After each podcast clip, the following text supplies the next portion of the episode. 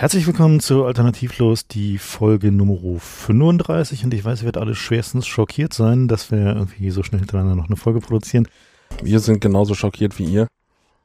Aber jemand im Internet lag falsch. Wieso, was sagt der?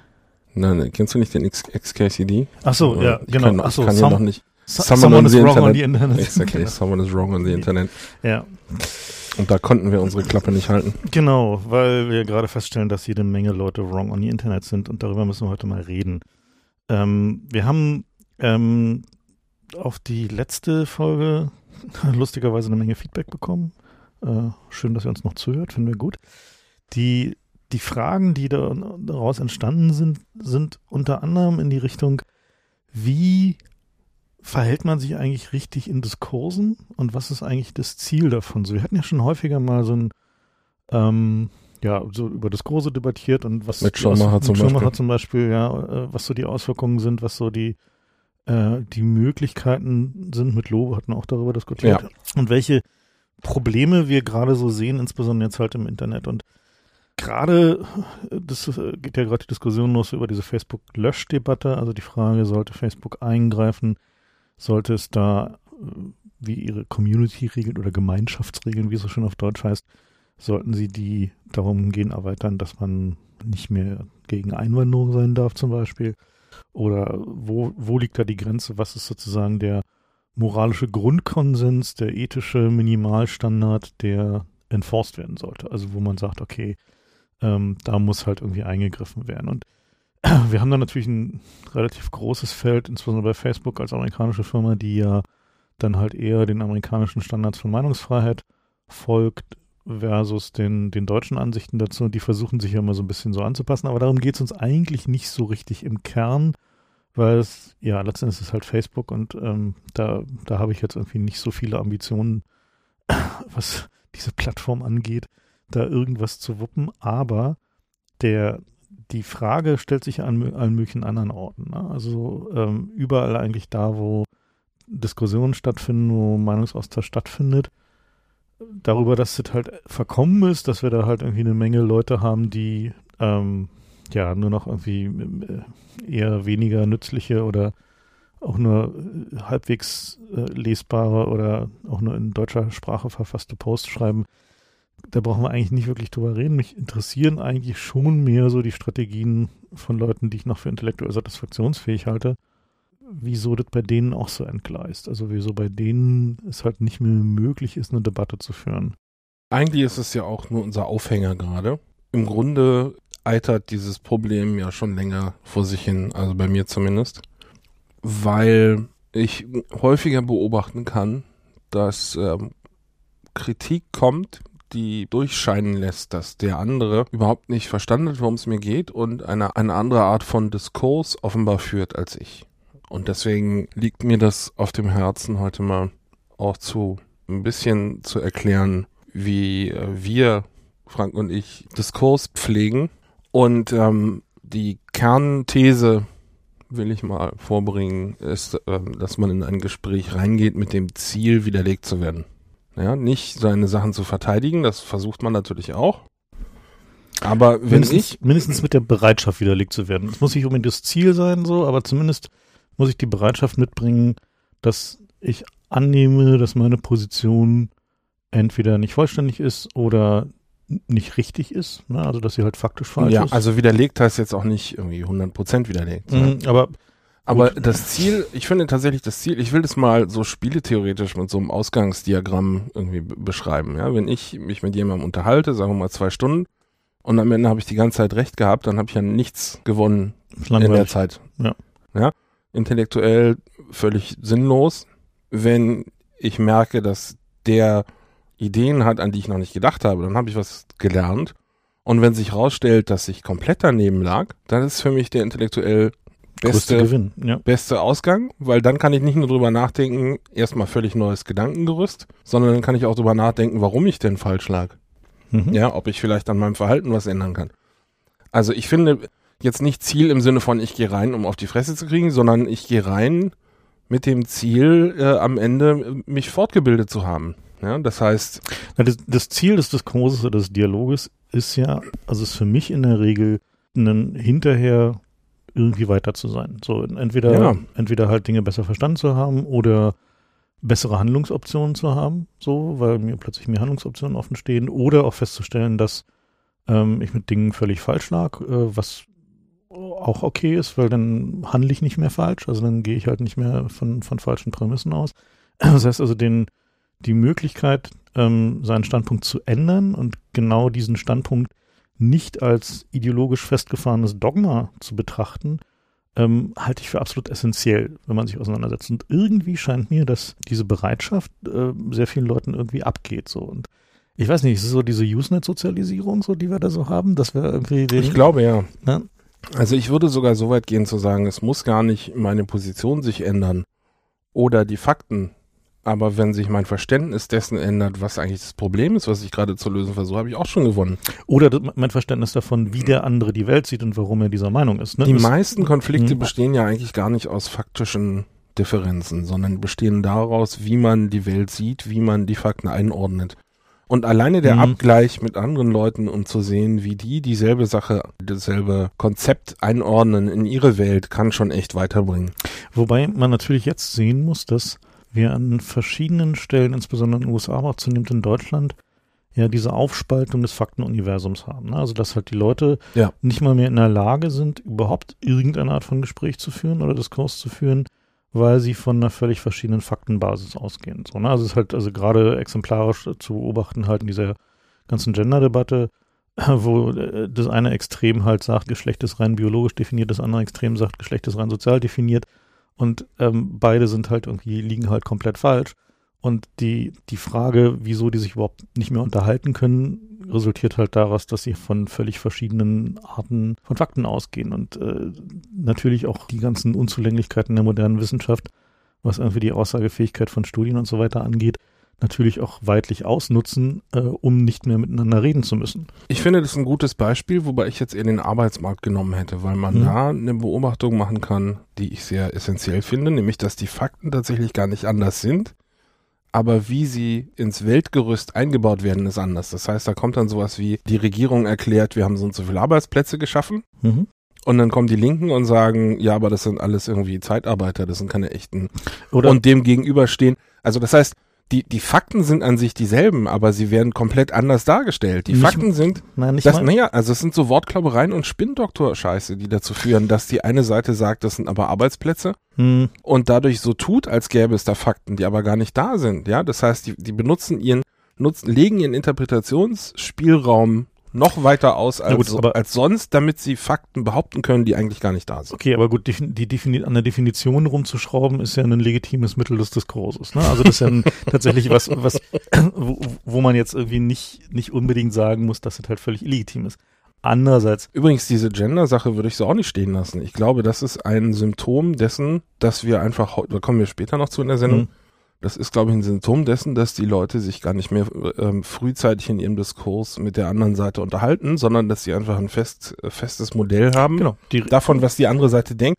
Ich glaube, weder die Gender-Leute ähm, behaupten, dass es kein biologisches Geschlecht gibt, noch die Biologen Genau. behaupten, dass aber es die andere Seite nimmt es kein jeweils von, soziales- von der Genau, anderen. aber man, man redet zu spät in dem gesamten Prozess überhaupt erst miteinander, weil man vorher versucht, sich seine Argumente so perfekt hinzulegen, dass sie unwiderlegbar scheinen. Und mit den Definitionen zu spielen. Also zum Beispiel Genau, sagen halt die, die, die Gender-Leute sagen ja, na komm, wir unterscheiden Gender und Sex.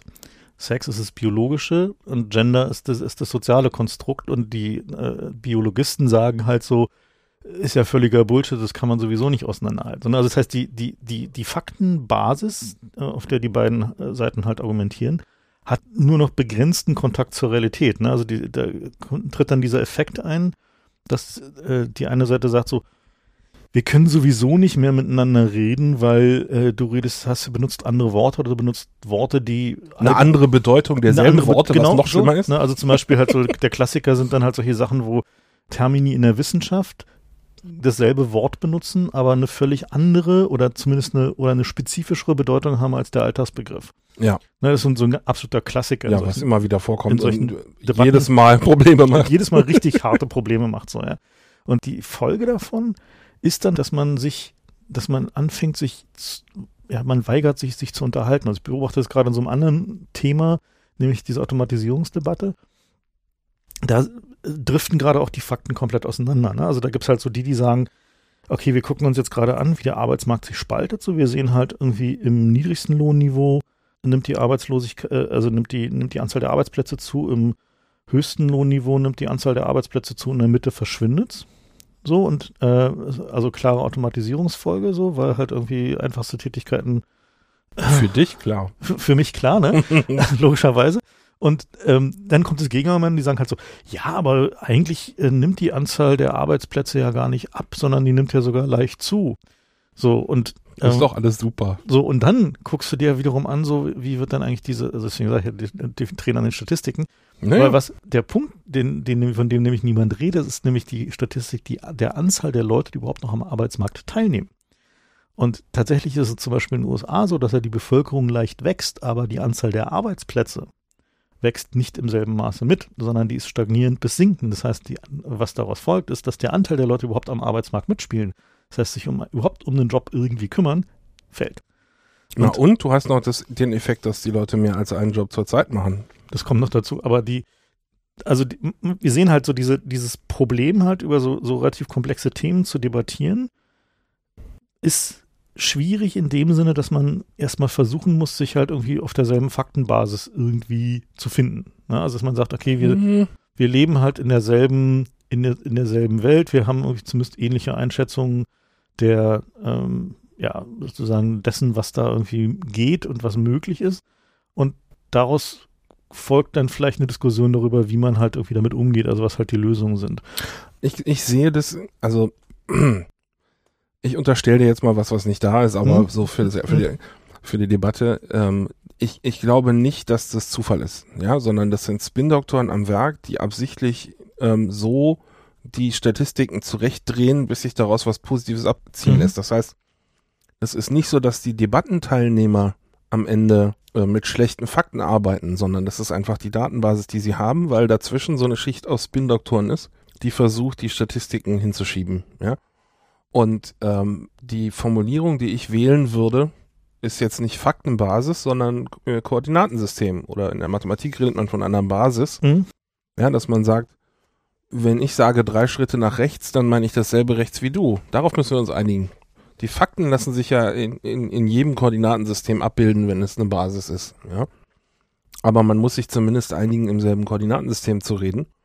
Und da hört es ja schon auf, weil das ja mit Absicht eben nicht gemacht wird, sondern es passieren so Sachen wie, die Gegenseite bringt Argument so und so und da taucht dieser Kampfbegriff auf, ja, oder halt jetzt nicht Kampfbegriff, sondern benutzt als Kampfbegriff Arbeitsplätze, das ist ja fast alles, alle, mhm. alle Begriffe sind ja irgendwie Kampfbegriffe in solchen äh, umkämpften Gebieten. Und dann mache ich eine Statistik, die diesen Begriff zwar benutzt, aber ihn versucht subtil anders auszulegen, damit mein Argument besser aussieht, ja. Und das ist, glaube ich, das Hauptproblem, dass im Grunde die meisten Leute gar nicht mehr tatsächlich Zugriff zu den Fakten haben, sondern wir haben nur Zugriff auf gefilterte Partisaneninformationen, die von irgendwelchen Leuten schon so genudged wurden, dass sie in deren Bild äh, effektiver in Argumentationen reinpassen. Na, ich glaube eigentlich eher, also häufiger haben wir eher das Problem, dass, dass die interessanten Fakten weggelassen werden. Ja, also das halt, also gut, das, bei, bei Automatisierung jetzt. Äh, na, überhaupt, also nehmen wir zum Beispiel mal dieses, dieses Problem, was wir irgendwie vor einer Weile mal äh, diskutiert hatten.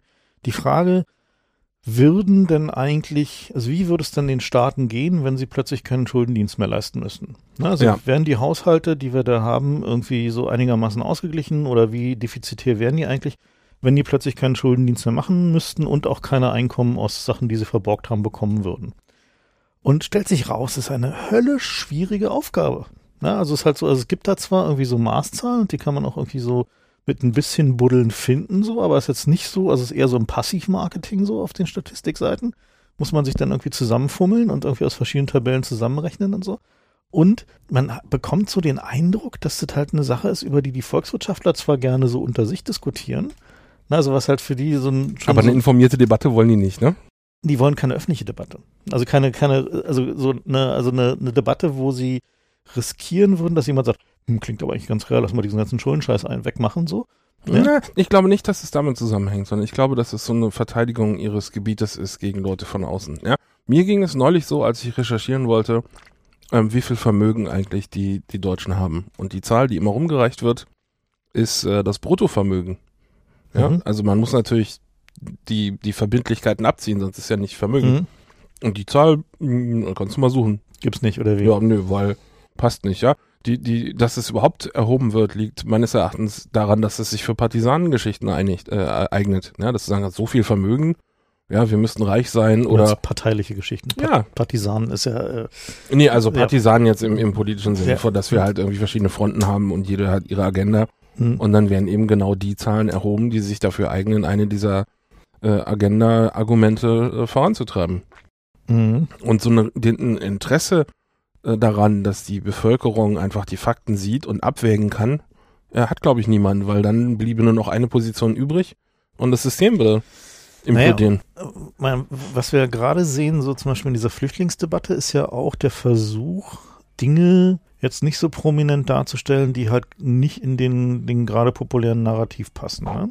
Also ich sehe da schon gerade auch das Problem, dass von Schwierigkeiten, die es halt einfach gibt in der Logistik der Versorgung von so vielen Leuten, die irgendwie ankommen und von dem Land hier relativ wenig Ahnung haben, was vollkommen normal ist, und auch die möglicherweise harte Konflikte untereinander haben, dass die Probleme in, in finden in maximal in der Lokalpresse statt, so. Manchmal finden sie es in der, in der Bundespresse statt, so, aber in der Regel müssen die Leute dann zu irgendwie so einem Scheiß wie RT Deutsch gehen, ja, wo sie halt äh, dann halt irgendwie so nur zwei Klicks vom Kopfverlag entfernt sind, um halt irgendwie zumindest irgendwie so ein, so ein Basisgefühl dafür zu bekommen, okay, ist vielleicht doch nicht alles so super rosig und wir müssten da einfach echt viel mehr tun und Und das ist richtig gefährlich. Ich weiß nicht, ob du die Geschichte von deinem äh, Kollegen da Genau. mal erzählen willst. Ja, also ich ich kenne halt Leute, die die arbeiten halt in, professionell in dem, im, im Flüchtlingswesen so, also die äh, sind halt weltweit unterwegs für internationale Organisationen, ich sage jetzt gerade noch nicht welche, und managen halt Flüchtlingslager. Und was die halt erzählen, ist halt super krass, weil die müssen halt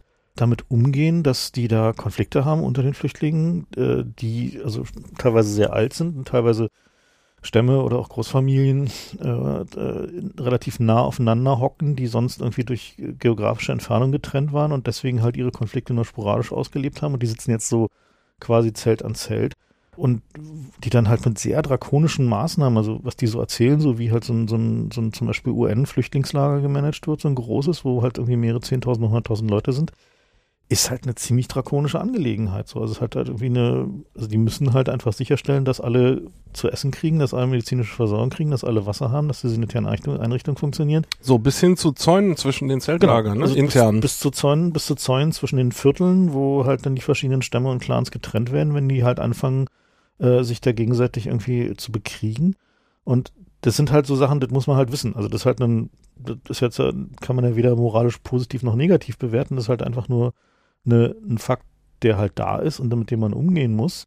Und das halt nicht zu tun, sondern so zu tun, als wäre das halt halt eine relativ unproblematische Angelegenheit, so relativ viele Flüchtlinge unterzubringen, halte ich für grundlegend falsch, weil natürlich ist es richtig, die hier zu haben, aber dann muss man damit halt auch umgehen. Das heißt also positiv betrachtet sagen, okay, wir stellen uns diesen Problem, sowohl den ökonomischen Problem als auch den sozialen Problem und tun nicht so, als wäre das halt alle total einfach. Das ist es nämlich nicht.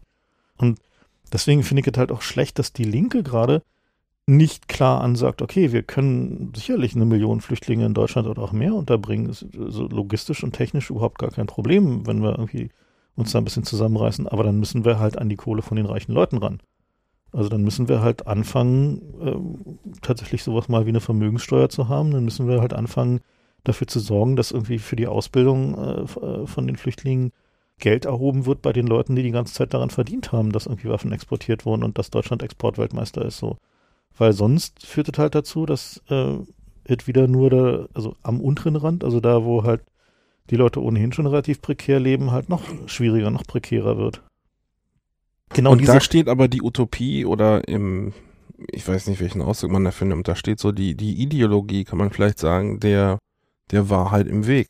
Und der Einzige, der das ansprechen konnte, war der äh, Vorsitzende des Zentralrats der Muslime in Deutschland.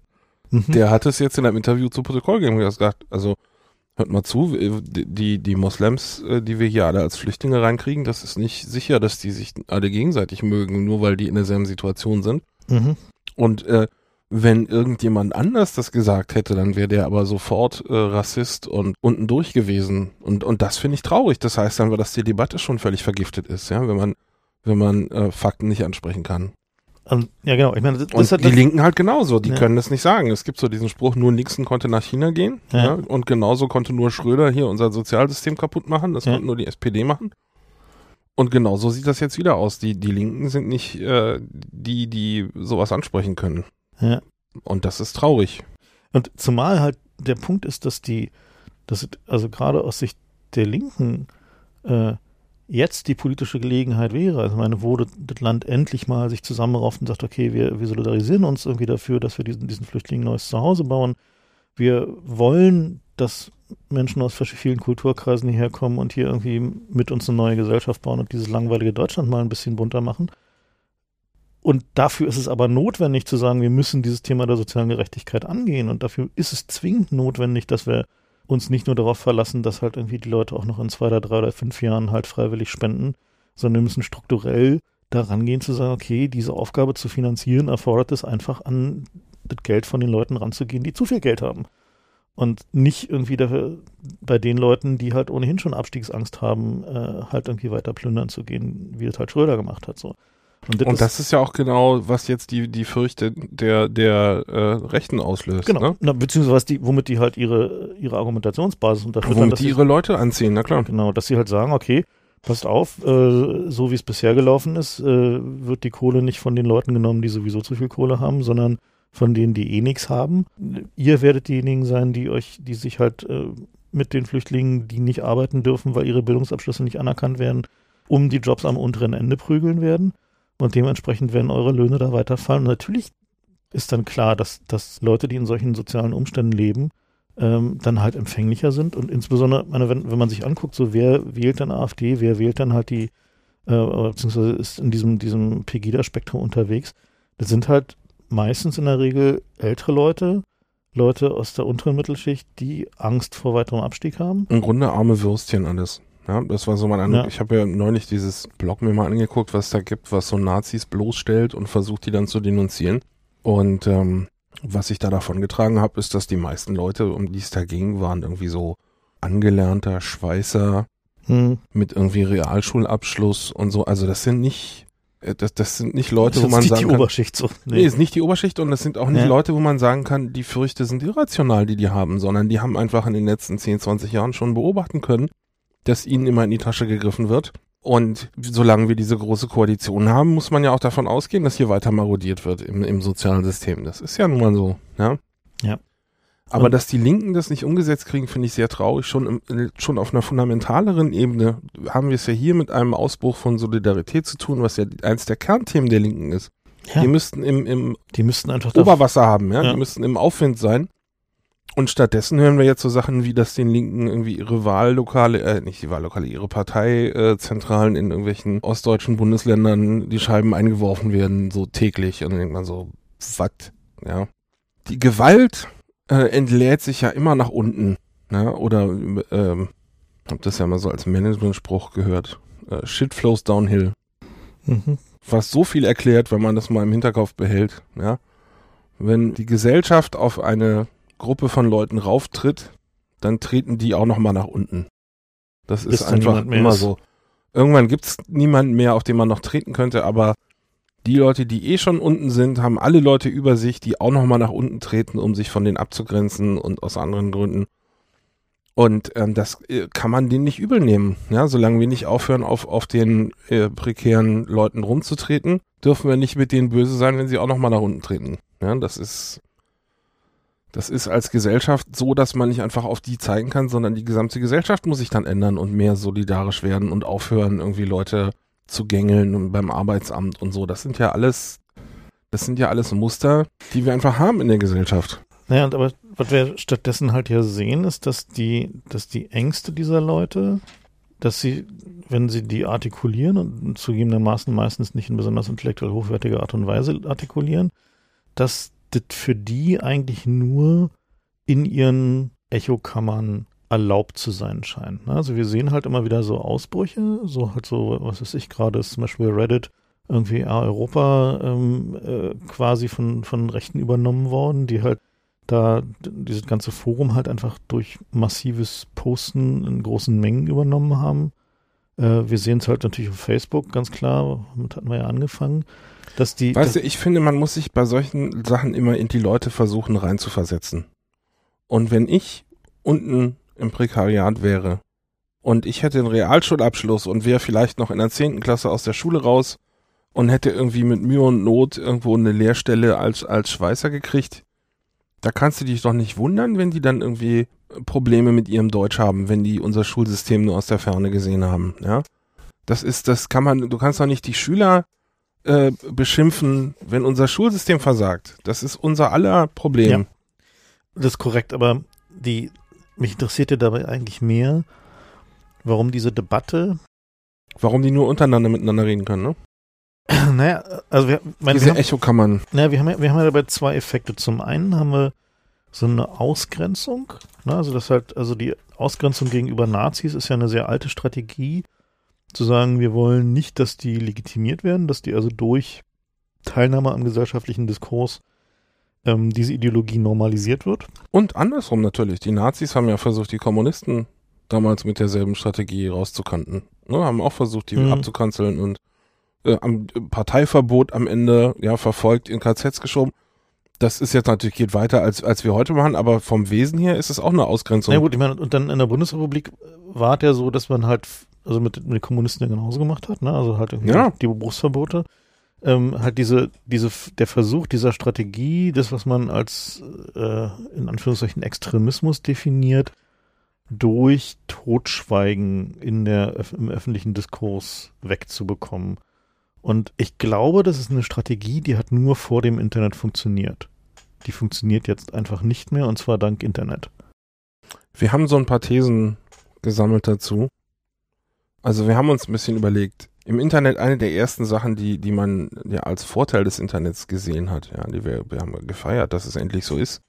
Es ist egal, wie äh, randgruppig deine Interessenlage ist. Du wirst im Internet findest du andere Leute, die sie teilen und mit denen kannst du eine soziale Gruppe aufbauen. Und wir haben gedacht, das ist ja super, sind wir alle glücklich und zufrieden. Und ähm, jetzt stellt sich aber raus, das gilt eben nicht nur für irgendwelche Anime-Fringe-Geschichten, sondern es gilt eben auch für irgendwelches nationalsozialistisches Gedankengut, ja. Und ähm, es kommt ein weiterer Effekt dazu. Franks These ist, das Internet ist einfach zu groß. Mhm. Und das heißt, alle Leute müssen äh, irgendwelche Filterstrategien entwickeln, um ihre Aufmerksamkeit zu verteilen. Und der häufig eingeschlagene Weg ist, dass man eben aufhört, Sachen zu rezipieren, die nicht eh aus dem eigenen Interessengebiet kommen. Und das ist sehr gefährlich, ja. Das ist eine sehr gefährliche Sache. Wir, wir nennen das immer Echokammer, weil es eben heißt, dass da Gleichgesinnte zusammen sind und, und einer sagt was, was eh der Rest glaubt und das verstärkt dann nochmal, was der Rest eh schon glaubt. Und dann bestätigt irgendein anderer aus der Echokammer das und die hören im Grunde immer sich gegenseitig und die Echos von den Wänden von und sagen alle dasselbe und haben am Ende das Gefühl, sie sind Teil einer riesigen Bewegung und dabei sind es irgendwie 20, ja. Und das äh, klingt jetzt nicht inhärent schlecht, aber es kommt eben dazu, dass man diese Filterstrategien entwickelt hat und dass man gleichzeitig die anderen Stimmen ausgrenzt und nicht mehr wahrnimmt oder wegfiltert. Wobei das halt eben früher eine, ja durchaus eine valide Strategie war. Ne? Also, also gerade diese, bei den Nazis war es ja so, dass die Ausgrenzung ja eine aktive Strategie war, die halt von bis, bis weit rein ins, äh, würde ich sagen, so ins Zentrumspektrum betrieben wurde um halt zu verhindern, dass sich da halt insbesondere in Ostdeutschland halt so ein Nazi-Kulturraum bildet. Ne? Das war halt so in den 90ern, hatten wir halt das Problem, dass da eine, ähm, ja, also sich gerade auf den Dörfern, so also in Brandenburg und Sachsen und so, halt eine, eine rechte Jugendkultur rausgebildet hat, weil es halt nichts anderes gab und die sich halt, halt Benachteiligten fühlten und, und das passte halt irgendwie zum, zum Gesamtnarrativ so. Na und ähm, ist das ja genau das Alter, in dem man eben auch versucht, sich aufzulehnen. Genau. Und da war es halt so, dass es halt schon zum Teil erfolgreich war. Also dass halt der die Ausgrenzung jetzt. die Ausgrenzung. Also dass es halt dazu geführt hat, dass der, wenn die halt keine Ressourcen bekommen haben, eben keine rechten Jugendhäuser machen konnten, sich halt irgendwie mit ihren Bands halt halbwegs im Untergrund treffen mussten und das halt alles immer schwierig und teuer für die war. Das hat halt schon dazu geführt, dass dieser, also dass dieser Kulturraum weniger stark ausgebreitet hat, als er hätte sich ausbreiten können. Es gibt ihn trotzdem und er ist trotzdem, wie wir jetzt gerade insbesondere in Sachsen sehen, äh, halt irgendwie stark und lebendig, aber eben nicht so groß. Und das Internet hat das halt geändert, weil genau dieser Effekt, dass du im Zweifel für jeden Fetisch, für jede abseitige Meinung oder für jede, für jede Ansicht ähm, Gleichgesinnte findest, die ähnlicher Meinung sind, die mit dir diskutieren wollen, die dir Fakten liefern, die dich bestärken darin, was ja auch ein wesentlicher Effekt von solchen Gruppendiskussionen ist, die ist halt im Internet nicht mehr zu verhindern. Ne? Also man kann halt ähm, sagen, okay, ich will solche Leute nicht in, in meinem Freundeskreis haben. Ich will nicht in meinem Twitter-Feed mit, mit dieser oder jener Meinung konfrontiert werden oder ich möchte möchte das einfach nicht lesen, weil mein Leben dadurch besser und schöner wird. Das kann ich vollständig nachvollziehen, das mache ich auch so. Also ich habe halt irgendwie auch keinen Bock auf irgendwie äh, Empörte und Plärsusen in meinem Twitter-Feed. Aber das führt halt nicht dazu, dass es diese Leute nicht gibt. Das ist halt genauso mit Nazis und das ist halt genauso mit Rechten oder einfach mit fremdenfeindlichen Leuten oder Leuten, die halt, wo es halt ein bisschen schwierig ist zu definieren, sind die jetzt Nazi oder äh, machen die sich nur Sorgen um ihre Rente. Wobei das ist ja auch eine Gegenstrategie von denen, ne? Dieses Spektrum so ein bisschen zu verwischen. Und, und was davon anfing, damit anfing, dass irgendwie Teile von Nazi-Parteien verboten wurden, aber andere dann nicht. Und dann haben die halt versucht, Organisationen zu gründen, die fast dasselbe Programm hatten, aber einen anderen Namen. Und dann haben wir das Programm so ein bisschen angepasst, in der Hoffnung, also um mal so die Grenzen auszuloten, genau wie was unsere Innenminister mit den Verfassungsgerichtsurteilen machen, haben die Nazis eben auch gemacht mit den Parteiverboten. Und das heißt eben, dass es so ein, ein Spektrum am Saum des gerade noch Verbotenen gibt und dass es im Einzelfall nicht so leicht ist, da eine Grenze zu ziehen, wer ist denn jetzt eigentlich Nazi, der ausgegrenzt werden muss und wer nicht. Und das führt dazu, dass eben auch, ich will nicht sagen Unschuldige, aber Leute, die es eigentlich nicht verdient haben, mit ausgegrenzt werden, was zu einer Verstärkung der Fronten führt. Ja, also der Graben zwischen den Ideologien wird größer durch diese selbstverstärkenden Effekte. Wir haben auf der einen Seite dieses Echokammer-Ding, dass jeder Idiot äh, heute Leute findet, die auch seine Idiotie teilen. Und dann durch den Echokammer-Effekt äh, verstärkt sich das selbst und es bildet sich das Selbstbewusstsein raus, dass man im Recht ist. Und da gibt's ja diese, diesen schönen Spruch, uh, The road to hell is paved with good intentions. Die, die schlimmsten Schäden in der Weltgeschichte sind nie von irgendwelchen kaputten Einzeltätern äh, gemacht worden, sondern immer von Leuten, die glaubten, sie seien im Recht, ja, und sie tun es gut und das Richtige. Sie tun für das größere Gut, ja, das ist immer das Argument, mit dem die furchtbaren Sachen begründet werden. Und ich finde deswegen auch dieses, diese Idee, dass man die Leute ausgrenzen muss, schlecht, ja, weil dann haben die nämlich überhaupt keine Gegenstimmen mehr, die den Nachwuchs abzwängen können. Wenn, wenn jetzt irgendein rebellierender Jugendlicher von, von linken Eltern in seiner Rebellenphase zu den Nazis geht und wir haben den einfach in der Sekunde ausgegrenzt, wo er anfängt, sich für das Gedankengut äh, zu interessieren. Dann steht dem nichts mehr im Weg, dem Abdriften. Ja, man muss, man muss dafür sorgen, dass jedem es offen steht, den vollen Diskurs wahrzunehmen und man muss es als Wert begreifen, äh, die, die volle Breite des Diskurses zu sehen. Und das gilt eben auch nicht nur für die, sondern auch für uns.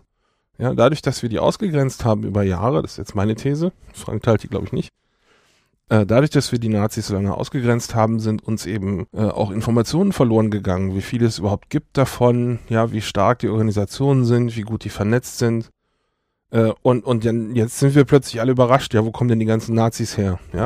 Nein, das stimmt, das stimmt so nicht. Moment, ne? Moment, Moment. Lass mich kurz formulieren. Ja. Der, der andere Aspekt daran ist, dass man, äh, also ich, jetzt mal hypothetisch gesprochen, das stimmt, glaube ich, nicht in der Realität, aber damit ihr nachvollzieht, wo ich hin will, ähm, wenn man vorher äh, bundesweit ein Prozent Nazis hat und dann mit dem Ausgrenzen anfängt, dann treibt man die zusammen und dann gibt es irgendwann Gegenden, wo die 30 Prozent haben und dafür hat man anderswo keine Nazis. Ja.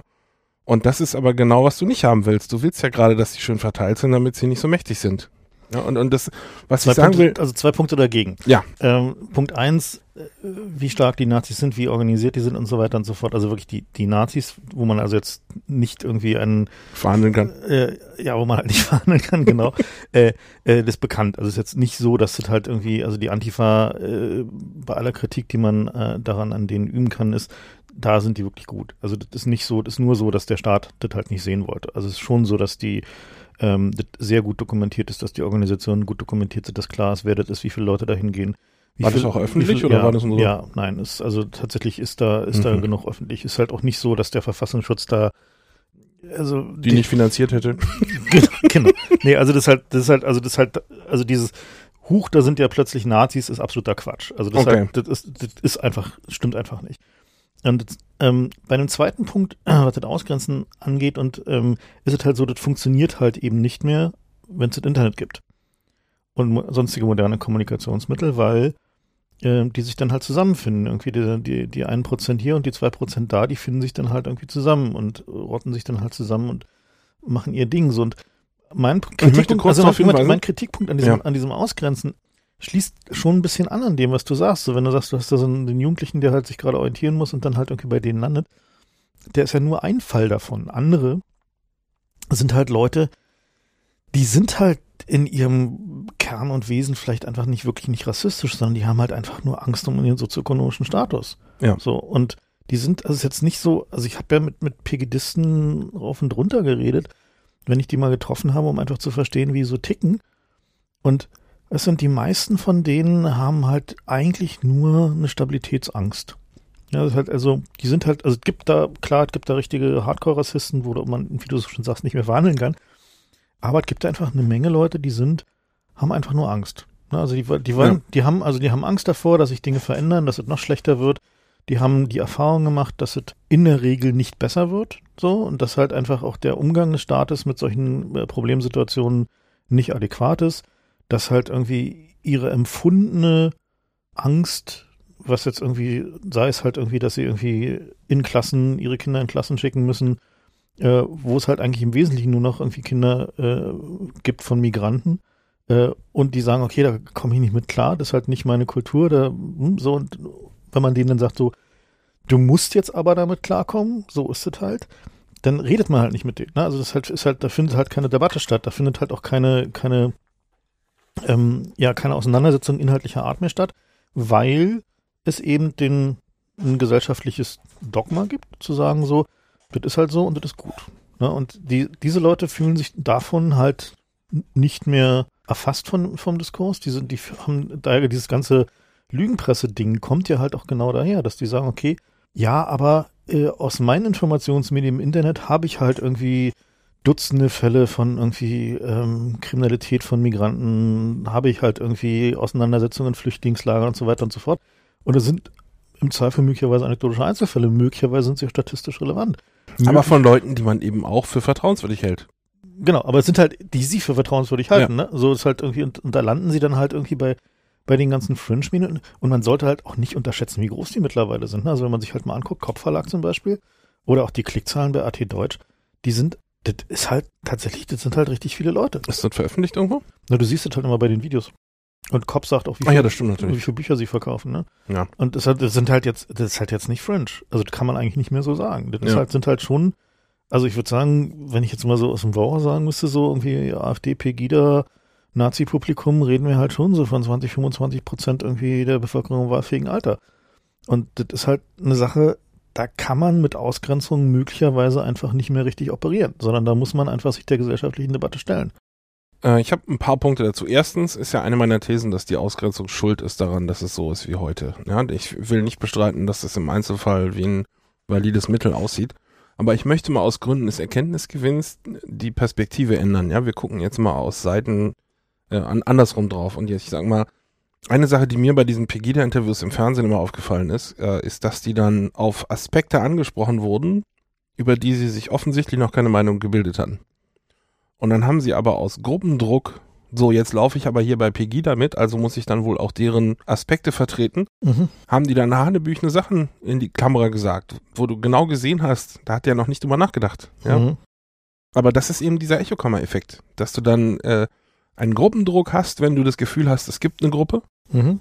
Und dann gibt es plötzlich auch einen Gruppendruck, äh, eine homogene Position zu vertreten. Und, und das hat man denen natürlich dann zum Strick gemacht, ja. Klar. Aber ähm, Gut, das erste. Das zweite ist dieses Zusammenrotten über das Internet, was du hier gerade als Nachteil beschreibst. Das ist auf der anderen Seite ja auch äh, die, die Erweckungsbotschaft des Internets. Das ist ja ein Heilsversprechen. Ja, das, ja? War, das war das Heilsversprechen. Das war unser großes Heilversprechen, dass wir gesagt haben, sowas wie den CCC gibt es überhaupt in der Größe nur wegen dem Internet, weil mhm. sich jetzt plötzlich eben Leute, die ganzen äh, ausgegrenzten Nerds, haben sich halt zusammengefunden.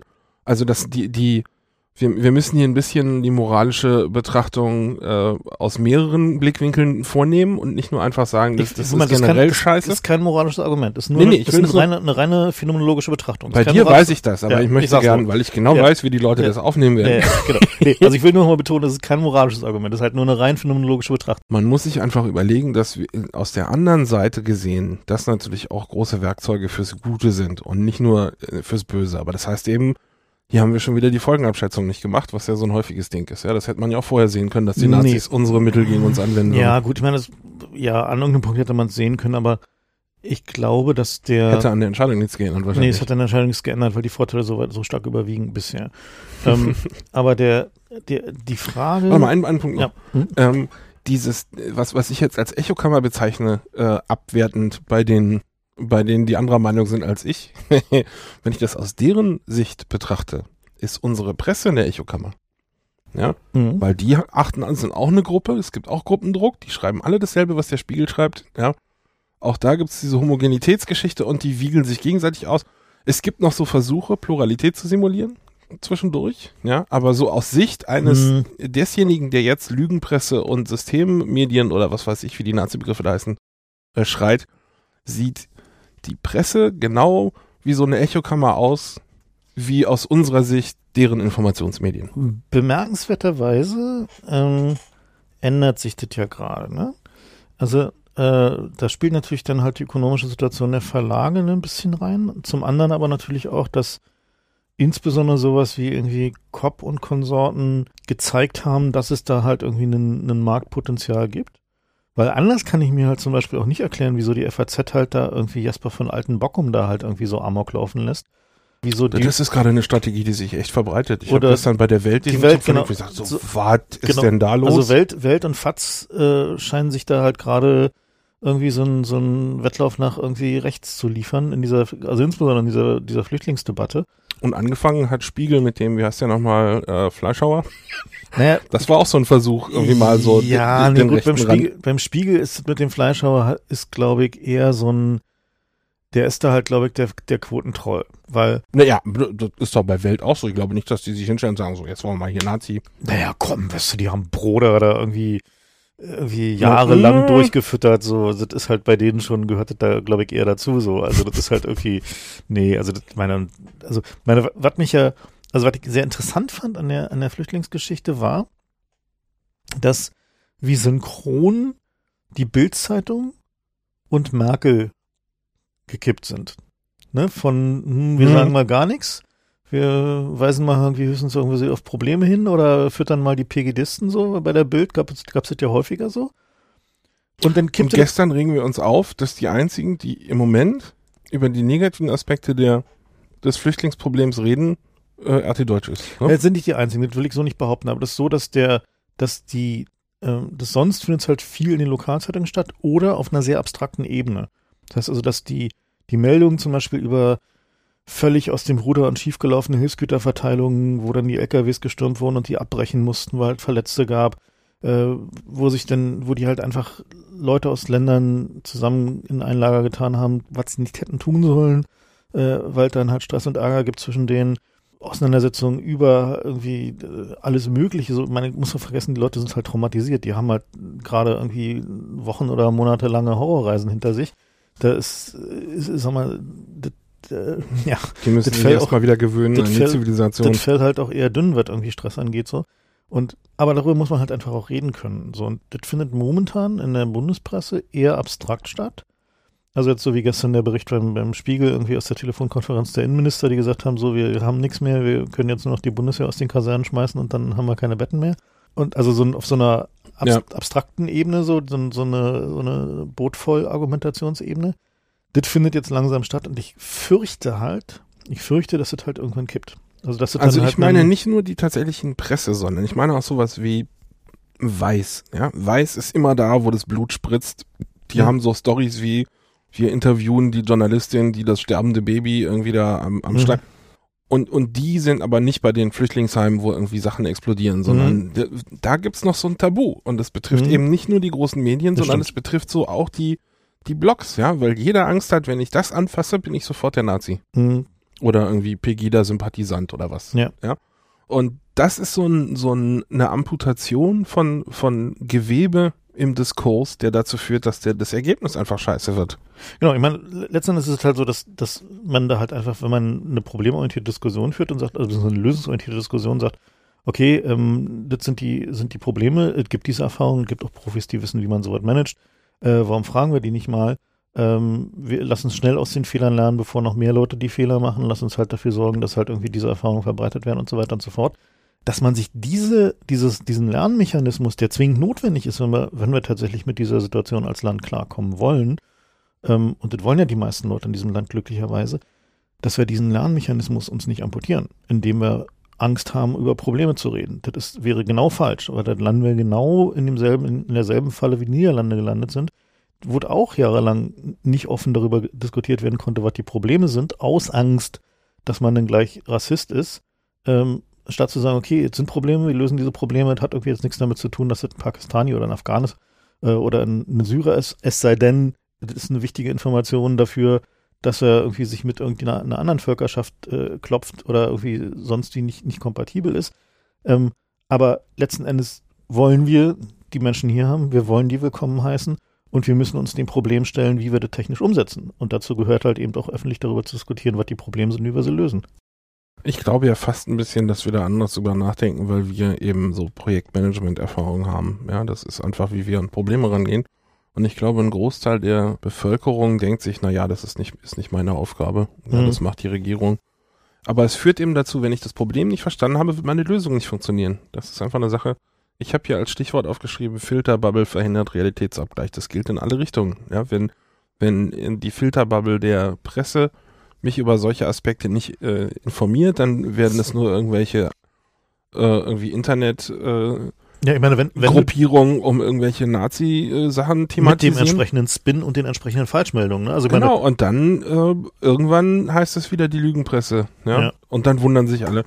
Also die, das ist einfach ein Versagen auf einem so fundamentalen äh, Niveau, dass ich mich frage, ob das nicht äh, Absicht ist. Ja, Gelegentlich gibt's ja so als Strategie, eine Sache offiziell zu tun, aber dann so zu katastrophal zu versagen, dass man nie wieder mit dem Problem konfrontiert werden wird. Ne? Mhm. Ich frage mich gerade, ob das äh, das Ziel ist gerade, dass sie sagen, okay, wir nehmen die ganzen Flüchtlinge rein und dann äh, fährt das massiv gegen die Wand, weil wir dafür gesorgt haben, dass irgendwie die, die Infrastruktur scheiße ist. Und die entsprechenden Mittel nicht bereitstehen und die Integration irgendwie nicht ordentlich vorbereitet und gemanagt wird. Und dann wird. können wir jahrelang haben wir dieses Flüchtlingsproblem nicht mehr an der Backe, weil wir immer sagen können, erinnert euch an 2015, wollt ihr das nochmal haben? Ja? Ich bin gerade ein bisschen am überlegen, ob das gerade passiert. Also das ist auch meine Sorge, dass selbst wenn es halt keine absichtliche Strategie wäre, kann er trotzdem halt ein Ergebnis Kann das passieren, sein. ja. ja. Also meine, das, also die Frage de, des praktischen Managements dabei wird die wesentliche werden. Ne? Und dazu gehört halt eben auch, dass wir über die Probleme reden und diskutieren, was irgendwie sinnvolle Lösungen sein können und wie man äh, also nicht nur auf der sozialen Ebene und der organisatorischen Ebene, sondern eben auch der finanziellen Ebene. Und irgendwie dazu gehört dann halt eben solche Sachen wie Anerkennung von Ausbildungsabschlüssen, von Möglichmachen von Ausbildung so schnell wie möglich, von irgendwie dem ganzen Problem, äh, die mit, was mit den Wohnungen entsteht. Äh, ich meine, es gibt halt ohnehin schon irgendwie Wohnungsmärkte, wo eigentlich es eigentlich schon nicht mehr geht so und wo halt einfach der ähm, der soziale Druck halt irgendwie immer stärker wird und die Leute natürlich äh, ja, wenn sie dann halt anfangen müssen, den dritten Job zu machen, um sich ihre Miete leisten zu können, dann ist halt die politische Toleranz für noch mehr Leute, die sich in demselben Wohnungsmarkt tummeln, halt irgendwie aus äh, ganz egoistischen Aspekten gering. Na klar. Ja, und, und das zu verhindern, dass es so weit kommt, ist eine politische Aufgabe, die man eben nicht mit einer, ja, moralisch äh, verdrucksen Diskussion angehen kann, wenn man halt nicht äh, über Probleme reden kann, kann man sie halt auch nicht lösen. Ja, wir sind jetzt hier ein bisschen aus unserer geplanten Zeitlinie abgewichen. Ach, lass uns mal kurz ähm, den Übergang schaffen, indem wir hier sagen, Ausgrenzung als Gegenstrategie gab es schon vor dem Internet und zwar so. bei Stammtischen. Ja, das da stimmt. können wir, glaube ich, mal drüber reden. Mhm. Das nämlich eigentlich ist das ja eine valide Strategie, dass man sagt, äh, ich will jetzt hier erstmal meinen Kram soweit äh, unter Dach und Fach bringen, dass da, da keine doofen Fehler drin sind. Und dazu unterhalte ich mich erstmal mit meiner Echokammer. Das war früher auch so, ne, dass man sagt, mhm. den Platz an dem Stammtisch hier musst du dir verdienen. Mhm. indem du grob äh, irgendwie diese Mindestanforderungen genügst und das ist dann eben nicht nur Verhalten, sondern auch äh, Naja. an diesen Punkten unserer Meinung sein. Na, das hat natürlich einen, einen Grund in dem Sinne, dass du damit vermeidest, dass du nicht vorankommst. Ne? Also das halt, also insbesondere bei, bei Diskussionen, wo du eine relativ schwierige fachliche Ausgangsbasis hast, also wo man halt versuchen muss, den erstmal relativ viel zu verstehen. Ne? Dann, also was weiß ich, wenn ich jetzt mit dir über Kernel Scheduling diskutieren wollen würde, so, dann würdest du sagen, so, oh, komm, lass mal, ne? So, Ja, das kann man alles erklären. so, klar kann man es alles erklären, aber ich müsste mich halt da irgendwie erstmal eine Weile hinsetzen und irgendwie ziemlich viele Dinge verstehen.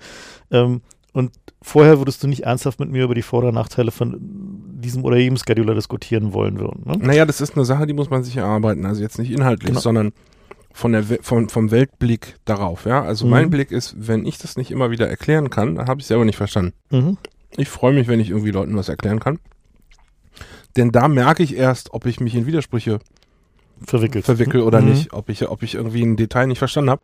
Und es ist mir viel lieber, wenn ich das entdecke, wenn ich das jemandem erkläre, der es auch nicht verstanden hat, der merkt das dann vielleicht nicht, ja. Als wenn ich das irgendwie in einem Fachgespräch mit einem Experten merke. Aber mich, mich wundert gerade so ein bisschen diese utilitaristische Sicht. Ich hätte eher gesagt, das ist so Harmoniebedürfnis, dass man sagt, das ist einfach Stress, wenn ich da Leute habe, die nicht meiner Meinung sind. Und ich möchte mich dem Stress nicht aussetzen. Ich denke, das, das hat damit auch zu tun. Aber ähm, also wenn ich so überlege, warum ich Leute aus Diskussionen ausgrenze oder, oder mit denen nicht reden will, dann hat es meistens drei Gründe. Entweder ich habe gerade das Bedürfnis, mich auf einem anderen Niveau zu unterhalten, weil ich gerade das Gefühl habe, ich muss jetzt mal diesen Gedanken zu Ende entwickeln, weil da kommt was, was mich weiterbringt oder was die Diskussion weiterbringt oder eine Idee, die ich jetzt nicht weiterentwickeln kann, wenn ich halt jetzt nochmal irgendwie mich über Kleinscheiß. irgendwie. Kleinscheiß auseinandersetzen muss, den ich halt schon vor Jahren abgehakt habe. Das kann ich total verstehen. Also das ist eine, eine, eine, valider Punkt zu sagen, so, tut mir leid, bei diesem Spiel kannst du jetzt gerade zu diesem Zeitpunkt nicht mitspielen, weil dir fehlt zu viel Voraussetzung. Das ist das eine. Das andere ist, ähm, wenn Leute möglicherweise auf fachlich auf dem oder inhaltlich auf, auf demselben Niveau spielen, aber aus ideologischen Gründen eine völlig andere Meinung sind. Ne? Also zu sagen, sagen, okay, ich, sie kennen alle dieselben Fakten und wir sind halt irgendwie uns äh, darüber einig, dass es irgendwie, äh, wir uns einfach nicht einig sind.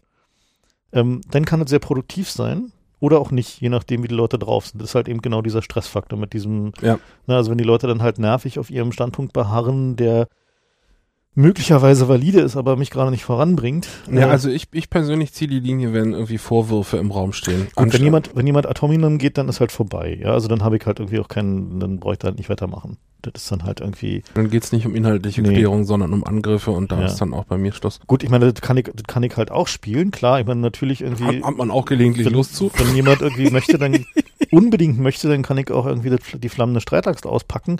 Das wird dann meistens ein bisschen hässlich, aber das bringt uns halt nicht voran. Das ist dann halt mehr so Sport, was viele Leute auch nicht verstehen. Ich glaube, das sollten wir nochmal erklären. Die Sache mit dem Usenet. Ja, wir haben das. Usenet, das Usenet müssen wir nochmal in Ruhe erklären, Ja, weil das stimmt. nämlich viele Sachen äh, in ein Licht rückt, die äh, der Erkenntnis dienen können. Also Ja. das Usenet ist eine, ist glaube ich, ich weiß gar nicht, ob es älter als E-Mail ist, also ist jedenfalls eine, eine UCP steinalte, ist richtig alt, ja. äh, ist eine steinalte Geschichte äh, aus den absoluten Anfangstagen des Internets und zwar äh, haben sich da News-Server gegenseitig äh, den Bestand an irgendwelchen Foren miteinander abgeglichen. Also heute kennt man eher so Webforen, So Reddit ist das größte, ja. ja, und früher war das so, ähm, dass es einen internationalen Verbund aus Servern gab, einen informellen Verbund, da konnte man sich genauso anklinken, wie man sich an Router anklingt, um das Internet selbst zu erweitern. Und dann haben die einfach alle reinkommenden Foren-Postings mit allen anderen News-Servern geteilt, gesynkt. Das ging hin und her. Und das heißt eben auch, dass es keinen autoritativen irgendwie Root-Master-Server irgendwo gab. Das heißt, wenn irgendwo irgendeiner irgendwas posten wollte, dann ging es an alle Server. Und äh, das heißt aber auch, dass es keine zentrale Stelle gibt, die sagen kann, okay, das ist jetzt Mist, das löschen wir jetzt mal. Ja, es gibt keine Zensur Polizei, war sehr schwierig. Ja. es gibt keine Polizei, es gibt keine Zensur. Alles, also was es gibt, nur lokal. Genau. alles, was es gibt oder gab, Hm. äh, das User gibt es immer noch, es ist nur ein Schatten seiner selbst. Hm. Alles, was es gab, ist, wenn es ein, ein Konsens gab, dass man gesagt hat, okay, also zum Beispiel gibt es hier ein Forum zu Kinderpornografie, das tragen wir jetzt nicht auf unserem Server. Das Ja. konnte man machen. Aber dass einzelne Postings von Serverbetreibern irgendwie zensiert oder auch nur gelesen wurden, war völlig äh, utopisch, weil das Volumen so unglaublich groß war. Also es gab am Ende gab es halt ähm, serverseitige Blacklists, also dass halt also nicht nur Foren, also äh, User-Gruppen nicht nicht mitkopiert wurden aus dem Feed und beim Einsortieren gab es dann, also weiß ich zumindest, dass es irgendwie so bei einigen Servern dann tatsächlich Blacklists gab, wo halt Posts von einzelnen Leuten halt dann einfach nicht auftauchten. So, was ja, also aber immer technisch, technisch äh, geht sowas. Aber immer nur lokal. Ne? Aber das ist dann nur lokal Mhm. und natürlich Downstream. Also Ja. wenn du irgendwie das Posting nicht siehst, kannst du es auch nicht weitergeben im Genau. Verbund. Ja. Aber das ist die absolute Ausnahme. Was Ja. es dann später gab, ist ein, ein In-Band-Signaling-Protokoll, mit dem ich sagen konnte, dieses Posting war von mir, das möchte ich mal zurückziehen. Mhm. Und das war aber technisch so wenig gesichert, dass man auch andere Leute Postings für Killen sie konnte. zurückziehen konnte. Und dann gab es teilweise äh, so irgendwie Edit Wars, würde man heute sagen, irgendwie, dass die Leute halt immer löschen und dann wird neu gepostet und und es haben sich viele soziale Probleme später im Internet im Usenet sehr früh gezeigt. Es gab zum Beispiel eine Gestalt namens Kibo, die dafür berühmt wurde, dass sie äh, so eine Art Suchmaschine implementiert hat und, und der hat halt nach seinem Namen gesucht und tauchte dann in, in Foren auf, wo er noch nie gesehen wurde und hat genau zu dem Posting Reply geschickt, wo er ähm, äh, Follow-up heißt es im Usenet geschickt, wo er erwähnt wurde. Und das war damals mindblowing, ja, die Leute also, oh, das geht. Und so, oh, wir sind unwürdig, ja. Und, und also diese, viele von diesen Dynamiken, äh, heute sagt man irgendwie, was sagt man, Ego-Googeln oder so, Mhm. also das, das hat der vorhergenommen, dieses Konzept, äh, aber äh, dadurch, dass es so ein anarchisches äh, Ding war, wo jeder nur lokal irgendwie Sachen zensieren konnte und ich konnte auch nicht zum Server gehen. Dadurch, dass es verteilt ist, hat mein Provider einen News-Server. Ja, das ist nicht so, dass ich zu Reddit gehe, sondern ich gehe bei meinem Provider zu deren News-Server und der hat alle Foren ursprünglich. Das hat sich dann schnell gegeben, weil es nämlich auch eine, eine, es gab zu viele Foren und es gab vor allem Foren, wo die Leute Binaries gepostet haben und das waren am Anfang irgendwelche, wie immer auf solchen Sachen, ja, irgendwelche Reisefotos und dann wurden es irgendwelche Porno-Fotos und dann wurden es irgendwelche Filme und dann wurden es Raubkopien von irgendwelchen größeren Geschichten und äh, wir reden hier vom Volumen von Terabytes pro Tag, ja, und da haben dann einfach viele, viele kleinere Provider gesagt, nee, das haben wir nicht. Und dann gab es irgendwann so eine Bewegung, dass es kommerzielle Usenet-Provider gab und das bei den Providern äh, inzwischen weitgehend aufgehört hat, dass es überhaupt noch News-Server gibt. Und die haben dann tatsächlich den vollen Feed. Aber ich als, als End-User habe überhaupt keine Handhabe, um zu sagen, dieses Posting da ist scheiße, das muss weg. Ja, Ja. ich kann jetzt entweder anfangen, Fremd, Fremdcanceln zu machen. Das ist aber sozial sehr äh, anrüchig. Eigentlich geächtet gewesen. Ist ja. geächtet und das ist ja Mhm. auch gut so. Ja. ja. Und, na, und Oder ich konnte in meinem Client sagen, also in meinem Leseprogramm, der Typ labert nur Scheiße, von dem will den ich nie wieder nicht- Postings genau, sehen. Den will ich nicht sehen. Die sind aber nicht weg, sondern ich sehe die dann nur nicht mehr. Und Mhm. wenn jemand darauf ein Follow-up macht, sehe ich aber die Follow-ups und sehe, was der mitquotet. Es Das heißt, man konnte dem nur dann völlig aus dem Weg gehen, wenn alle das ignoriert haben. Und das hat nie geklappt. naja, Und es ist wie heute auf Twitter. Heute gibt's ja auch einen Großteil des, des Noises auf Twitter sind ja Leute, die sich gegenseitig erzählen, sie sollen endlich mal aufhören, irgendwie diesen Typen da zu retweeten, mhm. weil dann funktioniert mein lokaler Filter nicht mehr. Also die, die sozialen Probleme hat das Usenet alle um mehrere Dekaden früher gehabt als der Rest der Welt. Und, und eine der, der Spezialitäten, die, es im, die im Usenet schon sehr früh auftauchten, waren halt die Flame Wars. Ähm, Na klar, das ist einfach man- ein menschliches Phänomen. wo man dann halt, äh, also die Kontroverse Sachen ziehen andere kontroverse Ja, Posten nach Wobei, also ich habe neulich mal wieder so ein paar alte Usenet-Postings gelesen, also so ein paar, paar epische Flame Wars, um mal einen Vergleich zu ziehen zu so diesen Twitter-Shitstorm und Facebook-Shitstorm-Nummern. Und tatsächlich ist es so, dass der, das intellektuelle Niveau im Usenet, muss man leider einfach mal so sagen, wenn halt da irgendwie so, also selbst bei den, den wirklich bitteren bis aufs Blut irgendwie und wir rufen jetzt die Polizei Flame Wars, ähm, war, Nein, nein, nein, nein, nein, man ruft nicht die Polizei, man ruft den taktischen kleinen Bus. Ja. Das war so damals das Gut, in, Deutsch, in den deutschen Ja, ja, Foren, ja. genau. War, war einfach höher. Ne? Also man hat zumindest selbst wenn die Leute irgendwie hart Atominem gegangen sind und irgendwie den, den, äh, ja, ich habe auch ein paar alte Postings von dir gefunden. Ja, aber es, es, stimmt, es ist kein Vergleich zu, Hm. zu dem Niveau heute. Ja. Einfach, Ich glaube, es sind einfach zu viele Leute, die, die diese, diese Sozialisierung einfach brauchen könnten. Ja. Also Das- vor allen Dingen verstehen, dass, dass, ja- dass man Aus dieser, sich hinterher trotzdem ja noch lieb haben kann, ja. Also das ja, ja, man muss sich nicht lieb haben. Naja, aber dass zumindest halt irgendwie einfach mit Leuten trotzdem reden. ein Bierchen trinken gehen kann, Genau. selbst wenn Oder man halt- vorher übel beschimpft hat. Oder halt irgendwie, äh, also äh, gab es ja auch frequent, dass die Leute in irgendwie einer äh, Punkt-Gruppe, also einer, äh, über irgendein Social Issue völlig hart die Birne eingeschlagen und sich beschimpft haben und nebenan halt irgendwie äh, in irgendeinem äh, Im anderen, in, im Tech-Forum. Tech- im Tech-Forum halt irgendwie Nee, völlig das konfiguriert man aber anders. genau, völlig friedlich halt irgendwie sich, sich trotzdem noch irgendwie unterhalten haben. Und das ist halt, das vermisse ich zum Beispiel halt auch an diesen Social Media Dingen, weil da ist halt dieser, der, dieser Effekt, dass es halt immer gleich alles persönlich ist. Ne? Ich glaube, dass Das es an halt- diesen expliziten Gruppen, Newsgroups ge gelegen hat. Da, da haben sich dann keine Untergruppen gebildet, Mhm. ja, sondern es gab häufiger Diskussionen, das gehört hier aber nicht rein, ja. Mhm. Und dann hat man denen gesagt, mach doch deine eigene Newsgroup. Ja. Was also Was- technisch zwar gegangen wäre, aber das ist also ein Uphill-Battle, will ich mal sagen. Das ist nicht so einfach gewesen. Man hätte irgendwie, es gab auch Leute, die es gemacht haben, es kam auch vor. Mhm, ja, Sogar- schon, ja. Sogar im deutschen Usenet gab es gelegentlich Untergründungen. Ja, aber das war so eine Sache, irgendwie zwei Newsgroups im Jahr oder so. Ja. Also es ist jetzt also kein, Sub-Newsgroups, ja.